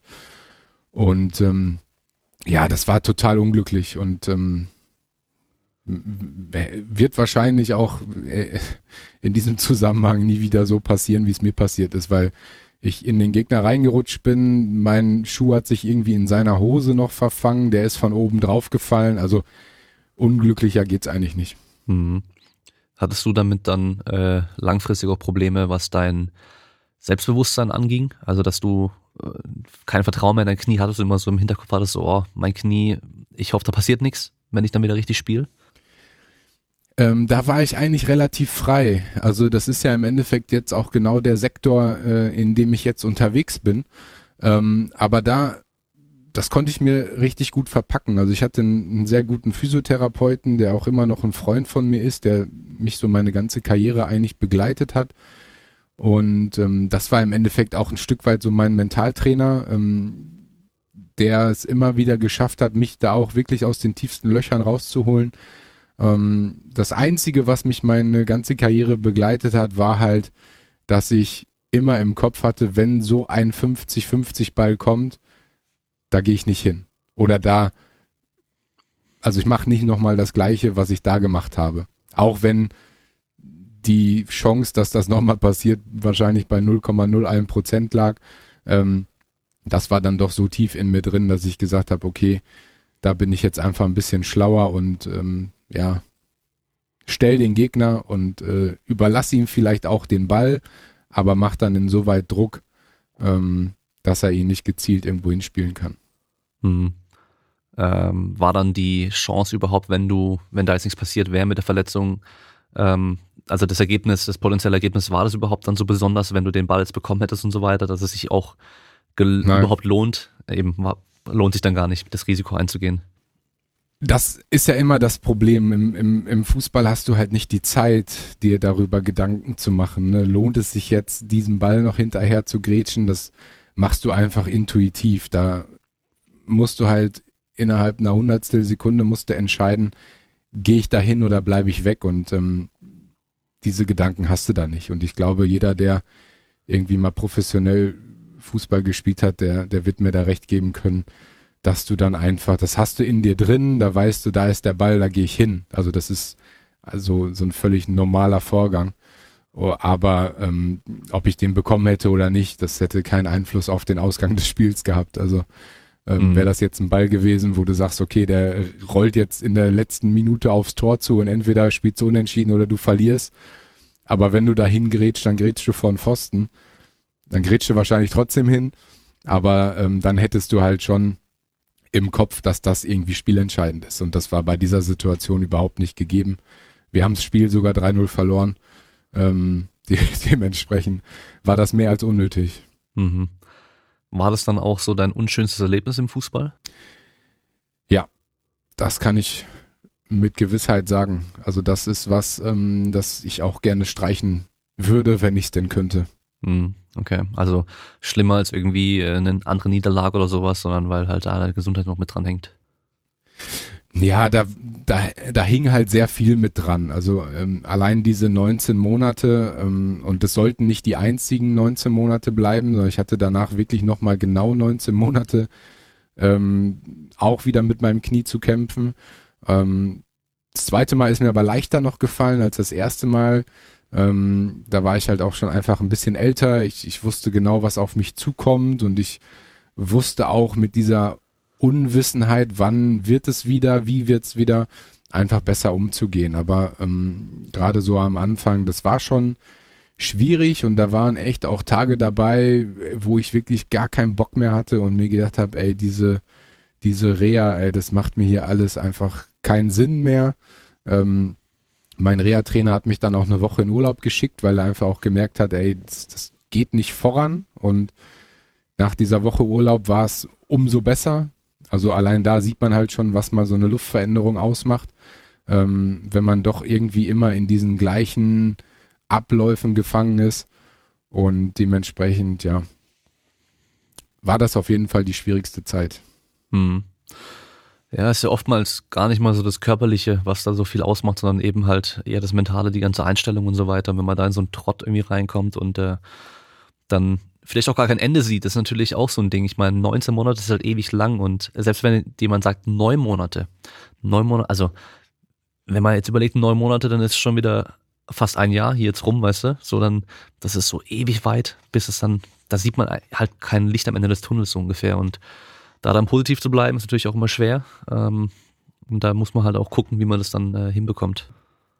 Die die Situation, wie ich sie hatte, ist ja, ist ja vergleichbar jetzt mit der aktuellen Situation, in der wir uns alle befinden. Also keiner weiß ja gerade mit der Pandemie, ja, wann geht's wie weiter. Und ähm, so ein ähnliches Gefühl hatte ich halt auch. Ne? Also ich wusste halt auch, okay, die, die Tendenz geht Richtung neun Monate, ähm, aber keiner wusste und konnte mir zusichern, dass es danach auch wieder funktioniert. Und als die neun Monate um waren, und es hat nicht funktioniert, dann waren zehn Monate um, elf Monate um und du machst halt immer weiter und kämpfst immer weiter. Ähm, dementsprechend ist das, glaube ich, echt ziemlich vergleichbar mit der Situation, in der wir uns alle gerade befinden. Hm, ja. Ja, also da, klar, du hattest halt immerhin noch äh, jemanden direkt an deiner Seite, der dich dann an der Hand nehmen konnte und sagen konnte, wir machen jetzt das und das und das und das wird helfen und so weiter. Und ich glaube, jetzt ist es halt aktuell schon noch so, dass halt also wirklich weiß halt noch keiner, was genau funktionieren wird und so. Deswegen ja. ist halt schon, ist halt schon schwierig. Und vor allem, ich, ich glaube, du hattest damals hoffentlich nicht Leute um dich herum, die gesagt haben, ah, das wird eh nichts mehr. Also das kannst du vergessen. So. Und die wollen dich alle nur verarschen. weißt du, die, die Leugner, die hattest du ja hoffentlich nicht. Nee, aber ich hatte, ich hatte, ich hatte ja auch die Ärzte, die gesagt haben, pff, stell dich mal drauf ein, dass das nicht mehr funktioniert. Ne? Also das mhm. hatte ich schon. Also dementsprechend, ja, aber nichtsdestotrotz, das hat mein, mein Ehrgeiz irgendwie geweckt, ne, zu sagen, okay, ähm, der Meinung bin ich nicht und den Leuten oder den Ärzten werde ich das beweisen. Hm. Ja, heute sind wir da auch schon so weit, dass wir sagen, das ist ja ein klassisches Nocebo, was da Ärzte oftmals machen, teilweise auch un, aus Unwissenheit oder gar nicht mit Absicht oder sowas. Äh, einfach, die wollen dann vielleicht auch nur warnen, haben natürlich auch mal wenig Zeit mit einer Person und so, deswegen, aber ist natürlich schon, also du hast ja. manchmal Leute, ähm, ich habe auch manchmal Leute dann, die fürs Coaching zum Beispiel und dann äh, sagen die, ja, ich habe ja auch noch äh, mit dem Knie Probleme und so weiter und dann frage ich so nach, ja, was hast du mit dem Knie? Ja, ich hatte vor zehn Jahren mal einen Kreuzbandriss. Und dann, dann frage ich, ja, und äh, mhm. Hast du noch Schmerzen? Hast du Bewegungseinschränkungen? Nö, eigentlich ist alles gut, aber äh, der Arzt hat halt gemeint, das wird nie wieder so wie vorher sein. Und dann denkst du, ja, toll, er hat halt was gesagt und du denkst, glaubst immer noch dran, obwohl ja kein Problem mehr da ja. ist. Und äh, ja, äh, sehr, sehr kacke, wenn sowas dann bei einem richtig hängen bleibt und äh, dann auch echt negative Auswirkungen haben kann. Aber da hast du ja scheinbar ähm, das ganz gut äh, für dich nutzen können und als äh, Motivation nehmen können, es den Ärzten zu zeigen, dass sie eben vielleicht nicht recht haben. Ja, das war ein, ein großer Ansporn für mich, muss ich wirklich sagen. Also das war ja mein Ansporn, ähm, da auch wieder zurückzukommen. Ähm, bist du dann im Nachhinein noch ganz froh, dass es Social Media technisch damals noch nicht so war wie jetzt, dass halt jeder irgendwie seine Profile hatte und dann auch alle anonym noch irgendwie so.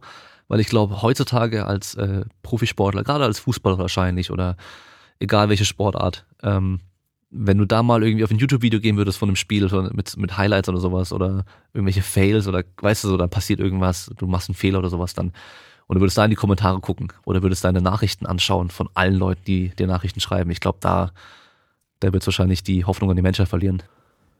ja, das glaube ich allerdings auch, wobei ich sagen muss, es gab ja, ähm, Facebook gibt's ja auch schon länger, ähm, also gab's ja auch schon während meiner Karriere, ähm, aber ich war echt nicht der Typ, also der sich das durchgelesen hat. Ne? Also ich, ich weiß auch, dass es irgendwelche Foren damals gab, dann von den jeweiligen Vereinen, wo die Leute sich dann da ausgetauscht haben.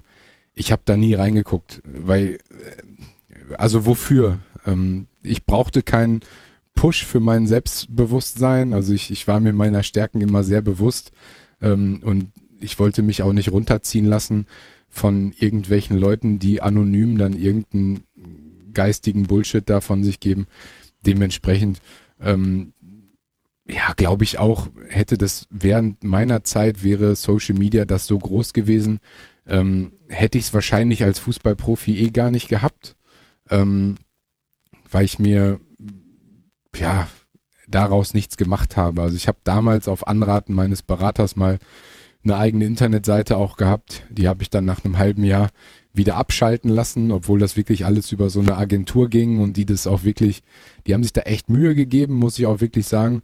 Ähm, aber ich habe dann gesagt, ich, ich so Leute, das, das ist hier nichts für mich. Also ich, ich stehe schon in der Öffentlichkeit und ich muss nicht noch mehr da rein und ich muss keine Verlosungen über meine Internetseite machen, nur um die Leute da irgendwie zu catchen. Das war überhaupt nichts für mich.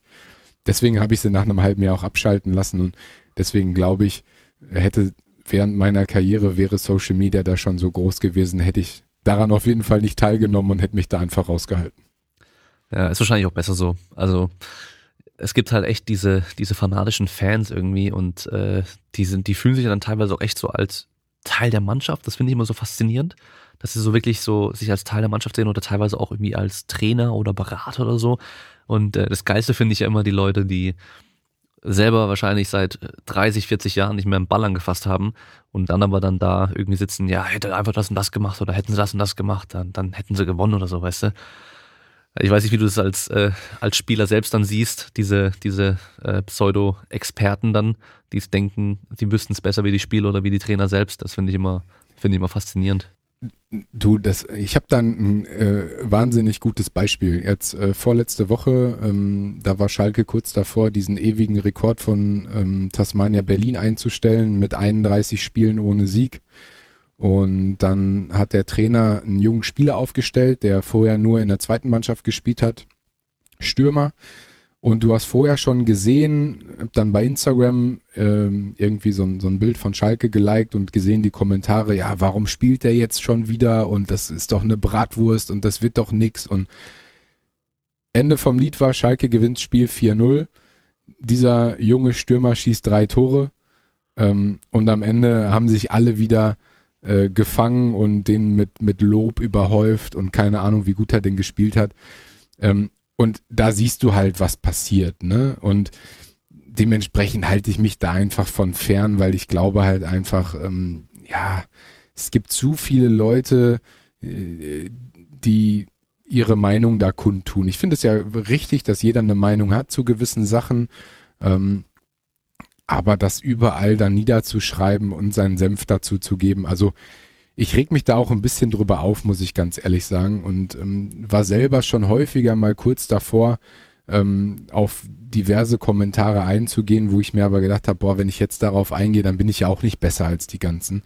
Ähm, und hab's dann am Ende des Tages auch einfach gelassen, ähm, weil ich manche Sachen einfach auch unfair finde. Also ich habe jetzt gerade kein Beispiel, aber irgendwas Prägendes war auch wieder dabei in den letzten Tagen, wo ich mir auch gedacht habe, ey, egal was der jetzt gerade schreibt, ähm, die Leute hätten den eh auseinandergenommen dafür, dass er da irgendwas schreibt. Und dementsprechend, ja, finde ich das einfach schwierig. Also ich bin da ganz ehrlich, ich verstehe die Leute, die Social Media haben und die das auch machen.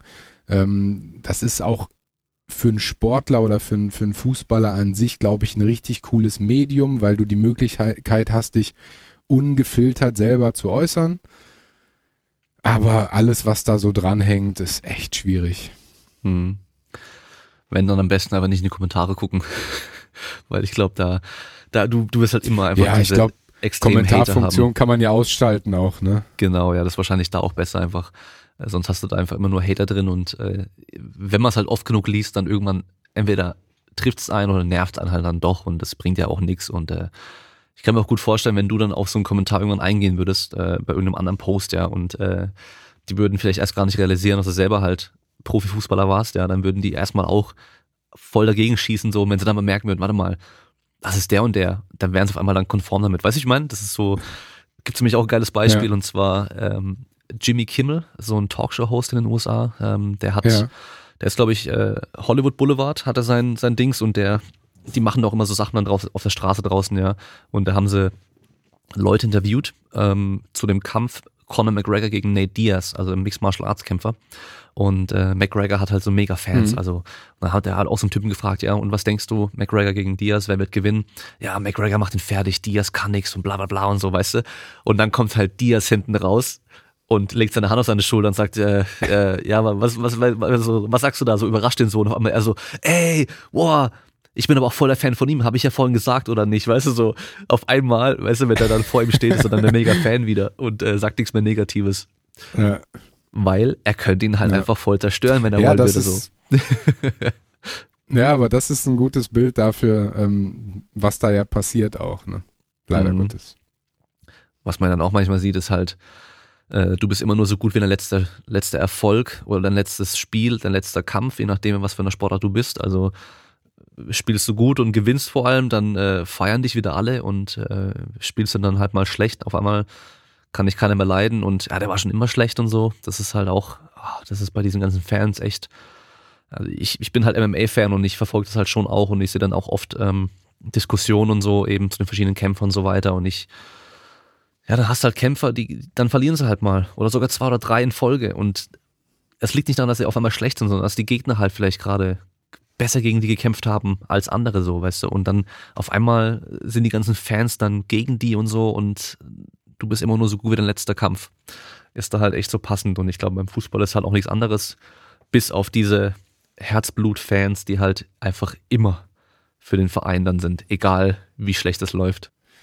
Aber ich persönlich glaube, das macht ja dieses Fansein auch aus. Also, dass du Höhen hast und dass du auch Tiefen hast, dass du gewinnst und dass du verlierst. Ähm, ich glaube, das gehört ja für, für jeden auch dazu und ich glaube, das macht das natürlich auch so spannend. Also, wer wird sich denn Fußball angucken, wenn du vorher schon weißt, der gewinnt 3-0, der gewinnt 4-0, der gewinnt 2-1? Da wird das Spiel ja keinen Spaß machen. Also, ich glaube halt auch, gerade jetzt auf Fußball bezogen, ähm, wo selbst Bayern München jetzt gegen den Zweitligisten aus dem Pokal ausscheidet, ähm, das finde ich persönlich geil. Also natürlich ähm, ist das ein Spiel, da gibt's halt einen Gewinner und einen Verlierer. Und äh, wenn immer der gleiche nur gewinnt oder der gleiche nur verliert, dann, dann fehlt doch die Attraktivität. Ähm, das finde ich halt gerade an den amerikanischen Sportarten halt so gut, dass da schon darauf geachtet wird, dass man irgendwie ein Gleichgewicht hat, ne, mit diesem Trade-System, dass du halt sagen kannst, ne, die schlechteste Mannschaft hat die den den ersten Pick zum Beispiel. Ähm, das finde ich geil, weil du hast in gewisser Weise eine Chancengleichheit und du hast nicht immer die gleichen, die da oben stehen und gewinnen, nur weil sie vielleicht äh, ja das größte Kapital angehäuft haben in den letzten Jahren. Ja, das ist ja schon auch im Fußball so, habe ich äh, mal gehört gehabt, dass eben Mannschaften, gibt Mannschaften, die haben einfach viel mehr Budget, was äh, Spielereinkäufe angeht und die kaufen sich halt die besten Spieler ein und deswegen sind die dann auch immer besser. Ist da nicht irgendwie, glaube ich, auch Bayern München ähm, eine von den Mannschaften, die halt eben da ja. mehr ausgibt? Genau, Bayern ähm, hat natürlich das, das meiste Geld zur Verfügung. Ähm, die waren auch in den letzten Jahren einfach unfassbar erfolgreich. Ähm, das war natürlich auch nicht immer so. Das heißt, die haben sich das aufgebaut kontinuierlich über Jahrzehnte gute Arbeit geleistet, gar keine Frage. Ähm, aber nichtsdestotrotz ist es doch ein bisschen befremdlich, wenn, ich weiß nicht, jetzt glaube ich im, im achten Jahr hintereinander, also kannst mir jetzt nicht drauf festnageln, aber ich meine das achte Jahr hintereinander, wo Bayern München Meister geworden ist ähm, und jetzt schon wieder irgendwie vier Punkte vorm zweiten hat. Ähm, ja, also Kinder, die jetzt eingeschult werden, die kennen nur Bayern München als Meister. Das ist doch, das ist doch nicht spannend und das, das macht ja am Ende des Tages auch wenig Spaß. Ähm, und ich kann auch sagen, aus meiner Zeit, ähm, mit Schalke war es anders, aber mit Hannover dann äh, zum Spiel nach München zu fahren. Ähm, zu Hause in Hannover sah das dann auch ein bisschen anders aus. Da konnten wir auch einmal gewinnen und einmal unentschieden spielen, glaube ich, aber haben dann irgendwie in, in München 6-0 verloren ja, da hast du als Spieler auch keinen Bock drauf, ne? Wenn du weißt, die sind halt individuell so gut besetzt, einfach weil die die Kohle haben, sich die Top-Spieler aus dem Ausland zu holen, ähm, beziehungsweise auch aus dem Inland, ähm, dann ist das natürlich einfach auch ein bisschen unfair, ne? Mhm.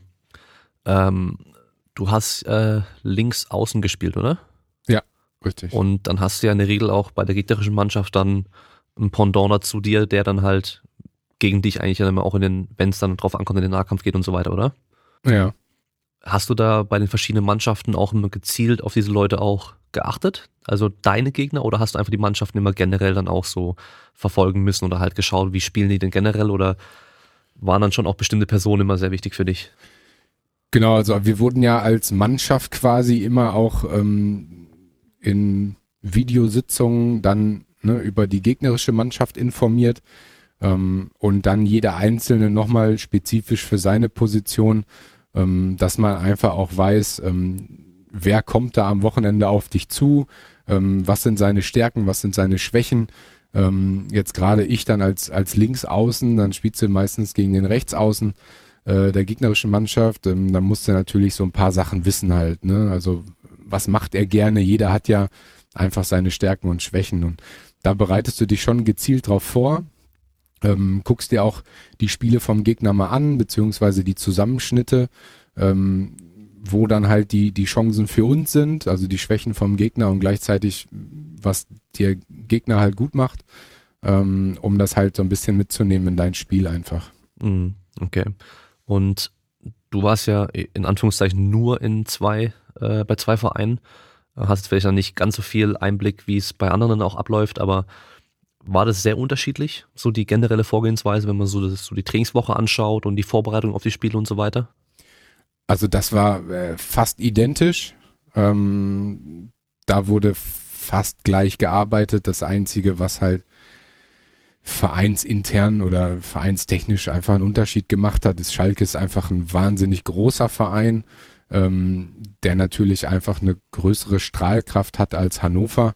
Ähm, wobei man jetzt ja auch sagen muss, Hannover spielt ja jetzt auch schon im zweiten Jahr, glaube ich, oder dritten Jahr zweite Liga. Ähm, zu meiner Zeit haben wir mit Hannover noch Euroleague gespielt, das heißt international. Ähm, da waren es halt noch ein bisschen bessere Zeiten. Aber Hannover ist da einfach auch schon kleiner als Schalke, muss man einfach so sagen. Aber von der Arbeit an sich und von den Abläufen an sich ähm, ist es, glaube ich, in der Bundesliga einfach alles auch ziemlich ähnlich. Hm. Kannst du mal so eine grobe Woche, also als du dann nicht verletzt warst, sondern ganz normal äh, fit warst und trainieren konntest und so weiter, mal so eine grobe Woche irgendwie darstellen? Wie sieht da so eine Woche bei dir dann aus als Profifußballer? Ja, also wenn du jetzt während der Woche kein Spiel hast, ähm, dann ist die eigentlich immer relativ ähnlich. Das heißt, montags ist dein freier Tag. Ähm, Dienstag, Mittwoch trainierst du zweimal. Das heißt, ähm, kann auch unterschiedlich sein. Das heißt, der Dienstag könnte dann gemeinsames Frühstück sein, dann meistens Training um 10. Dann trainierst du so gegen äh, bis 11.30 Uhr, 12 Uhr, ähm, hast dann gemeinsames Mittagessen, dann hast du eine Mittagspause und ja, so gegen 16 Uhr, 16.30 Uhr dann die zweite Einheit ähm, bis dann gegen 18.30 Uhr ungefähr fertig mit bisschen Pflege nach dem Training. Ähm, hast dann immer so ein Ermüdungsbecken, Entmüdungsbecken, ich weiß gar nicht, wie es richtig heißt. Ähm, Habe ich letztes Mal noch, noch gegoogelt sogar, weil äh, äh, müsste ja eigentlich Entmüdungsbecken heißen, glaube ich. Ja. Ähm, da gehst du dann halt noch rein und bist dann quasi, ja, kannst du sagen, hast einen Zwölf-Stunden-Tag, bist du von 8 Uhr morgens bis 8 Uhr abends eigentlich am, am Stadion. Mhm. Der Mittwoch ist dann relativ ähnlich. Ähm, donnerstags trainierst du dann meistens nachmittags. Da hast du quasi den Morgen Zeit zur Erholung. Ähm, und dann wird die Intensität einfach auch runtergefahren.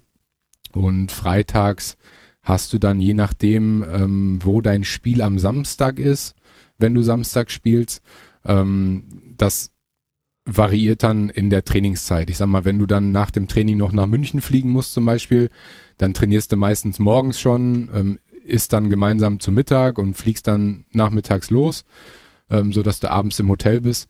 Oder wenn du ein Heimspiel hast, dann trainierst du meistens nachmittags, fährst dann in das Hotel XY in der, in der Nähe, was dein Mannschaftshotel ist. Ähm, das heißt, vorm Spiel schläft man immer im Hotel, egal ob Auswärts- oder Heimspiel. Ähm, und hat dann halt Samstag ähm, das Spiel. Da ist dann morgens ähm, ja, einfach Frühstück, dann wird meistens Spaziergang gemacht, dann gibt's zwei Teamsitzungen, ähm, wo du dir auch nochmal so ein paar Videos von den Gegnern und von dir selbst anschaust und kriegst du die Taktik mit auf den Weg. Du erfährst dann vor dem Spiel, wer spielt. Und dann hast du Samstag nachmittags das Spiel. Und sonntags morgens ähm, ist dann für die, die gespielt haben, eine Regenerationseinheit. Und die, die nicht gespielt haben, die kriegen dann quasi ähm, so eine Spielbelastung. Ne? Die trainieren dann nochmal ein bisschen intensiver, um das nochmal ja, so ein bisschen hochzufahren. Okay. Das ist eigentlich so eine normale Woche. Okay. Und äh, sind die ganzen Einheiten dann auch auf dem Rasen oder sind da auch äh, Einheiten im Kraftraum und Co. dabei? Genau, in den ähm, zwei Tageseinheiten, also Dienstag, Mittwoch, ähm, war es meistens so, dass mindestens eine Einheit davon im Kraftraum war. Also sei es jetzt Kraftraum oder sei es Schnelligkeits-, Beweglichkeitstraining in der Halle ähm, oder im Kraftraum. Ähm, aber was wir auch immer gemacht haben, ist halt vor den Trainingseinheiten, ähm, ja, bist du schon, weiß ich nicht, eine Stunde bis anderthalb Stunden früher natürlich da und guckst halt, was braucht jeder individuell und dann gibt's auch nochmal Einteilungen für vorm Training irgendwie verschiedene Stretching-Gruppen oder was auch immer noch gemacht wird. Ähm, also da wird zu dem normalen Training ähm, echt auch viel gemacht. Also natürlich auch jeder, ähm, wie er es dann vielleicht braucht. Also ich habe halt immer geguckt, dass ich vorm Training ein bisschen was extra für mein Knie gemacht habe, nach dem Training Pflege für mein Knie. Also das war bei mir dann natürlich immer im Mittelpunkt, weil ich wusste, da muss ich halt ein Auge drauf haben, ähm, dass das dann auch einwandfrei funktioniert. Mhm. Und äh, hattest du dann von Anfang an, seit du dann Profi warst, auch im Verein oder in der Mannschaft einen Athletiktrainer mit dabei? Ja, wir hatten immer mindestens einen Athletiktrainer, meistens sogar zwei dabei. Wir hatten auch einen Schnelligkeitstrainer dabei. Also wir hatten gerade bei Schalke ein ziemlich großes Staff-Team auch, ähm, die dann in den verschiedenen Bereichen da spezialisiert waren. Also auch ein Ernährungsberater, ähm, der sich dann darum gekümmert hat, dass es vernünftiges Essen gibt, der uns auch Pläne mit an die Hand gegeben hat. Ähm, alles aber nicht, nicht wirklich verpflichtend, sondern ähm, gerade für die jungen Spieler natürlich. Ähm, ich habe mich auch nicht immer wahnsinnig gut ernährt, muss ich sagen. Ähm, aber eine Hilfestellung einfach, ne, dass du weißt, okay, was ist gut, was ist schlecht, weil welche 18-Jährige ja, setzt sich so intensiv dann mit Ernährung auch auseinander. Ne? Also da hast du, glaube ich, gerade andere andere Hobbys mhm. und andere Sorgen, ähm, als dass du guckst, äh, ob du jetzt ja die Pizza vielleicht doch weglässt oder äh, ja einen Salat isst oder vielleicht nicht so viel Fleisch isst oder die Milch weglässt oder was auch immer. Ne? Mhm. Ja, ja. Ähm, kannst du dann zum Athletiktraining oder gerade die Sachen im Kraftraum auch so ein bisschen Einblick geben, weil äh, wir hatten ja dann, ähm, das war dann als, ich glaube, Klinsmann Trainer war, der hat auch dann aus den USA den Mark Verstegen dann geholt gehabt und dann mit seinem Core Performance und Functional Training war dann der große Begriff damals, kam er dann auch ziemlich viel und dann aber aus der Kraftsportszene und so die ganzen äh, Strength Coaches, die haben es eher so ein bisschen belächelt, weil die halt so viel nur so auf wackeligem Untergrund und auf Einbeinstand und Gummibändchen und halt, ja, also da, da hat man halt nie was mit einer richtigen Langhantel gesehen und Co. Und auch jetzt immer wieder sehe ich so irgendwelche Clips im Internet. Äh, ich glaube, der letzte, den ich gesehen hatte, war, glaube ich, sogar Bayern München, wo sie dann auf dem Platz draußen auch mit Hanteln trainiert haben. Und dann hat halt einer mit Hanteln, mit einer Langhantel Kniebeuge gemacht und es waren vielleicht 15 Kilo, die er drauf hatte. Und dann auch noch so nur ein mhm. Viertel runtergehen, weißt du, das ist halt so weit entfernt von eigentlich wirklichem Krafttraining irgendwie, dass da viele halt denken, ja. dass die Fußballer halt einfach nicht richtig trainieren. Also ich weiß nicht, äh, wie ist da mhm. deine Erfahrung, was habt ihr da so grob gemacht?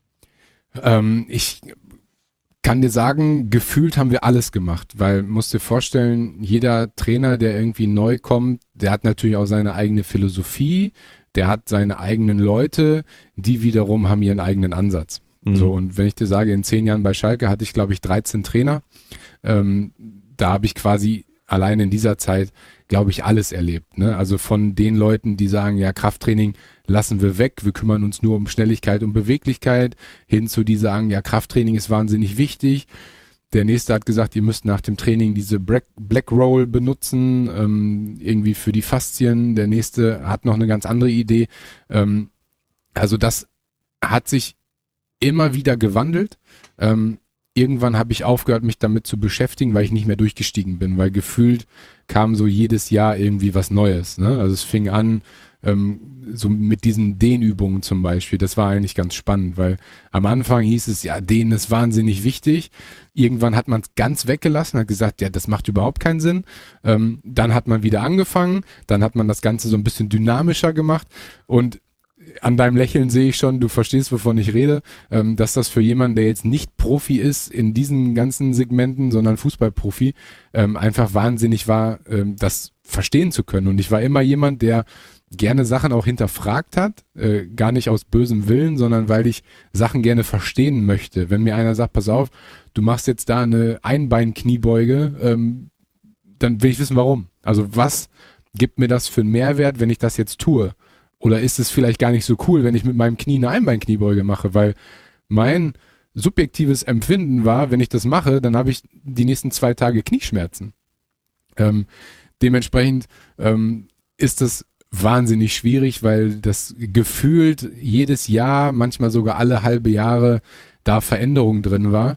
Und ähm, ich weiß nicht, ob die Wissenschaft da immer wieder neue Erkenntnisse hat oder ob man immer fortschrittlicher sein möchte als die anderen 17 Vereine in der Bundesliga und sagen, ne, wir versuchen, wir sind die Vorreiter und guck mal, wir haben jetzt das neue Gerät XY aus Amerika und damit werden wir jetzt besser. Also das war für mich einfach wahnsinnig undurchsichtig und da kann ich dir sagen, haben wir wirklich alles gemacht. Also wirklich von extremem Krafttraining hin zu lockeres Krafttraining hin zu dynamische Kraftübungen, ähm, wo du jetzt gerade sagst, dass mit der mit der Langhantel da die Kniebeugen, ähm, wo ich einfach nur glaube, weil das haben wir im Trainingslager häufig gemacht in so einer Art Parcours, ne, dass man mhm. so von Station zu Station gegangen ist ähm, und ich glaube halt einfach, wenn du da die Gewichte drauf packst und das machst, ja, dann machst du eine, eine Runde mit, mit fünf Stationen, dann bist du auch fertig. Also ohne, dass ich jetzt wahnsinnig große Ahnung davon habe,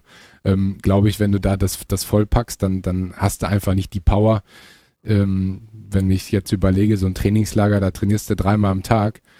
Ja, also wenn du das da voll mit Gewichten packst, dann ist, glaube ich, für den Tag Ende. Ne? Mhm.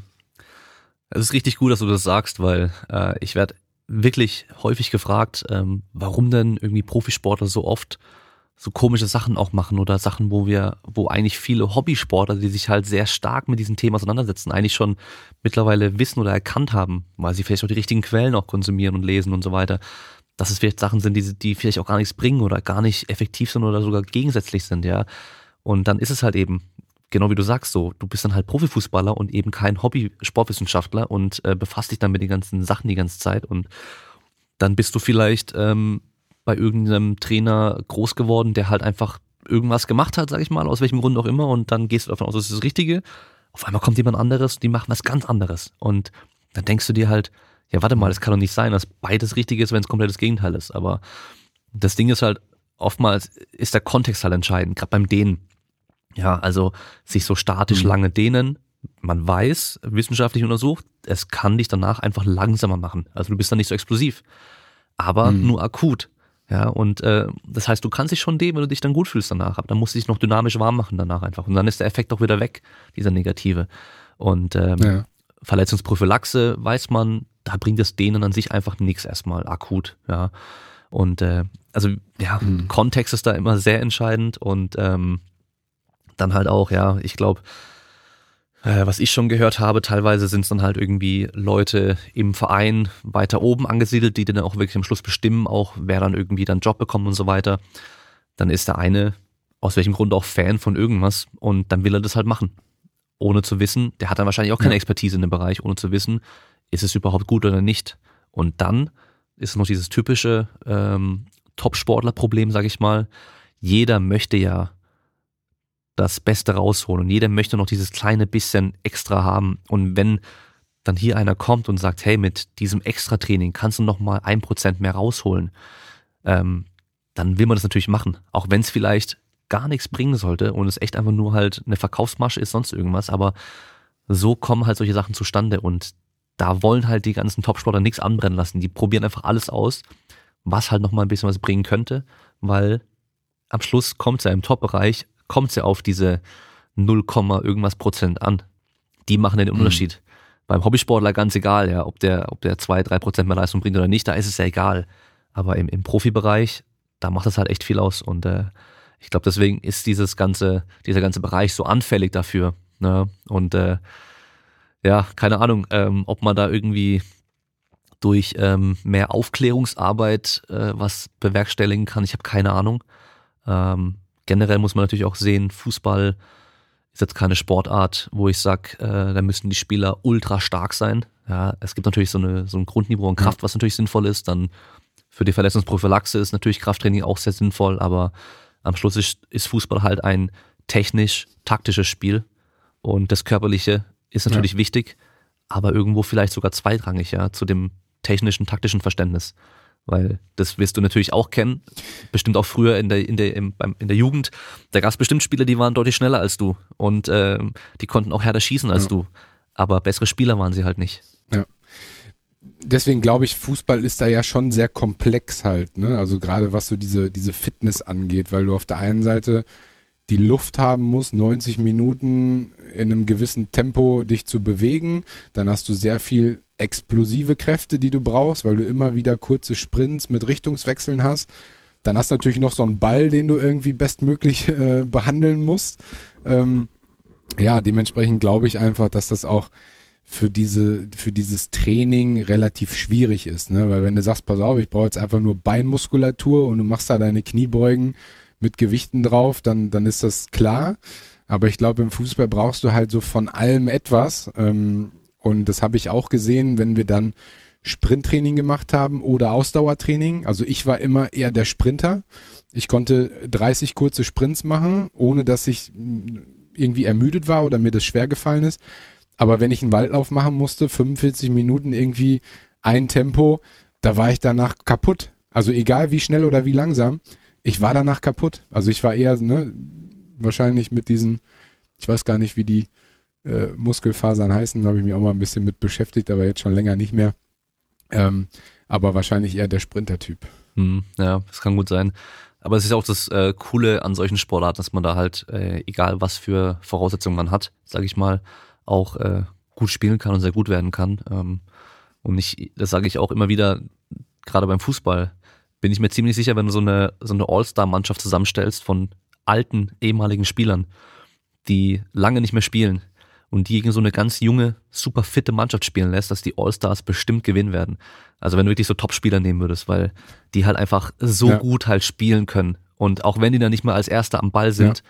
die müssen dann gar nicht schneller rennen können als der andere, weil die, der, die wissen, wo der Ball sein wird. Und äh, das ist halt auch das Besondere ja, daran. Genau, ja.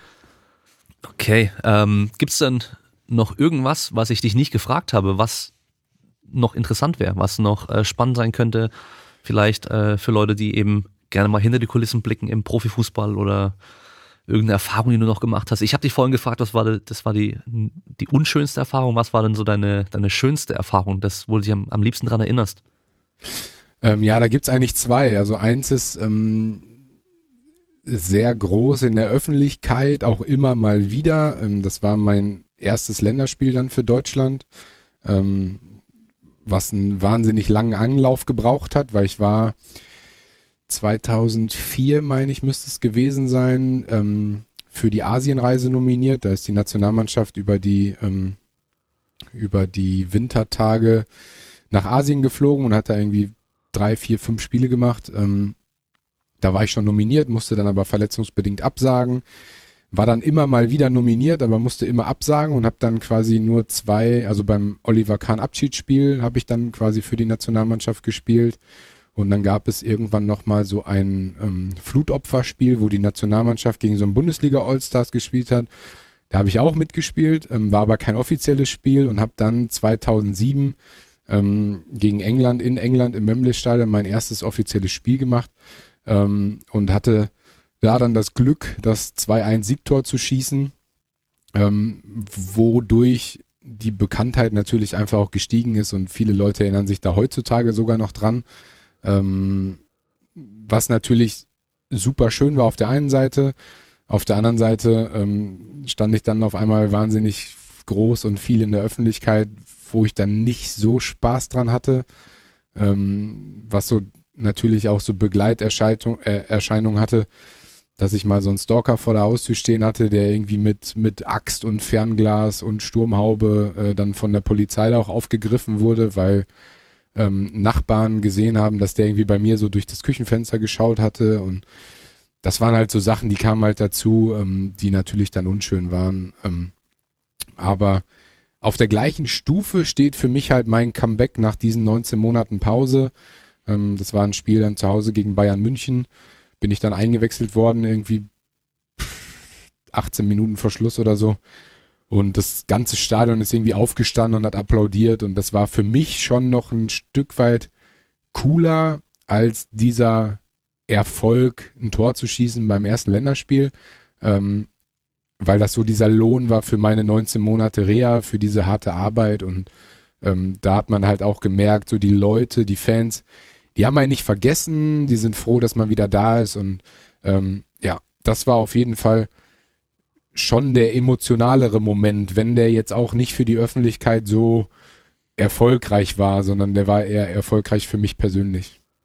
Mhm, das kann ich aber schon gut verstehen, weil ein Tor ist natürlich geil, besonders und alles, aber da gehört auch immer noch ein Stückchen Glück mit dazu.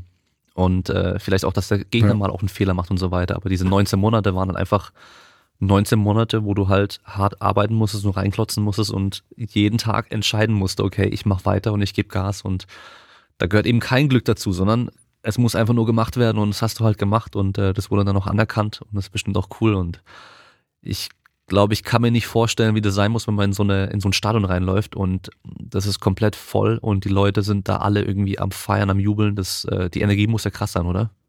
Ja, definitiv. Also ähm, gerade mein erstes Länderspiel, ich mein erstes Länderspiel, da bist du ja eh schon so ein bisschen, also ich hatte nie das Problem, dass ich irgendwie nervös war. Ich war eigentlich immer eigentlich zu cool, weil ich halt auch ein sehr introvertierter Typ bin und war. Ähm, aber da so in die Runde zu gucken und du siehst dann im Wembley-Stadion, ich glaube knapp 90.000 Zuschauer, äh, die da Radau machen und du kommst da rein und hast dann natürlich auch so ein Spiel, was ja schon besonders ist mit Deutschland gegen England. Ähm, dementsprechend ja ist das natürlich Wahnsinn, ne, was da so passiert und was da für eine Energie dann in diesem Stadion ist. Ne? Mhm. Ja, das muss krass sein. So, zum Schluss bekommt mein Gast immer noch mal das Wort und in der Regel, du kannst einfach sagen, was du willst. Äh, falls dir nichts einfällt, hätte ich zwei Vorschläge für dich. Einmal, du kannst in der Zeit zurückreisen zu dir als Junge, Alter erstmal legal. Was würdest du dir damit auf den Weg geben? Oder, oder und, kannst du aussuchen, wenn du auch beides machen möchtest. Äh, ich denke mal, es äh, hören bestimmt auch ein paar zu, die vielleicht selbst Fußballer sind, die vielleicht sogar noch Profifußballer werden möchten, die noch jung genug sind, um das noch irgendwie schaffen zu können. Was kannst du denen mit auf den Weg geben? Ähm, ja, ich würde deine, deine zweite Frage gerne als erstes äh, beantworten, mhm. weil mit diesen Jungs hatte ich ja vor Corona auch eigentlich jedes Wochenende immer zu tun. Und für mich ist das eigentlich relativ einfach. Ich versuche den Kids eigentlich immer zu vermitteln, dass sie Spaß haben sollen an dem, was sie tun.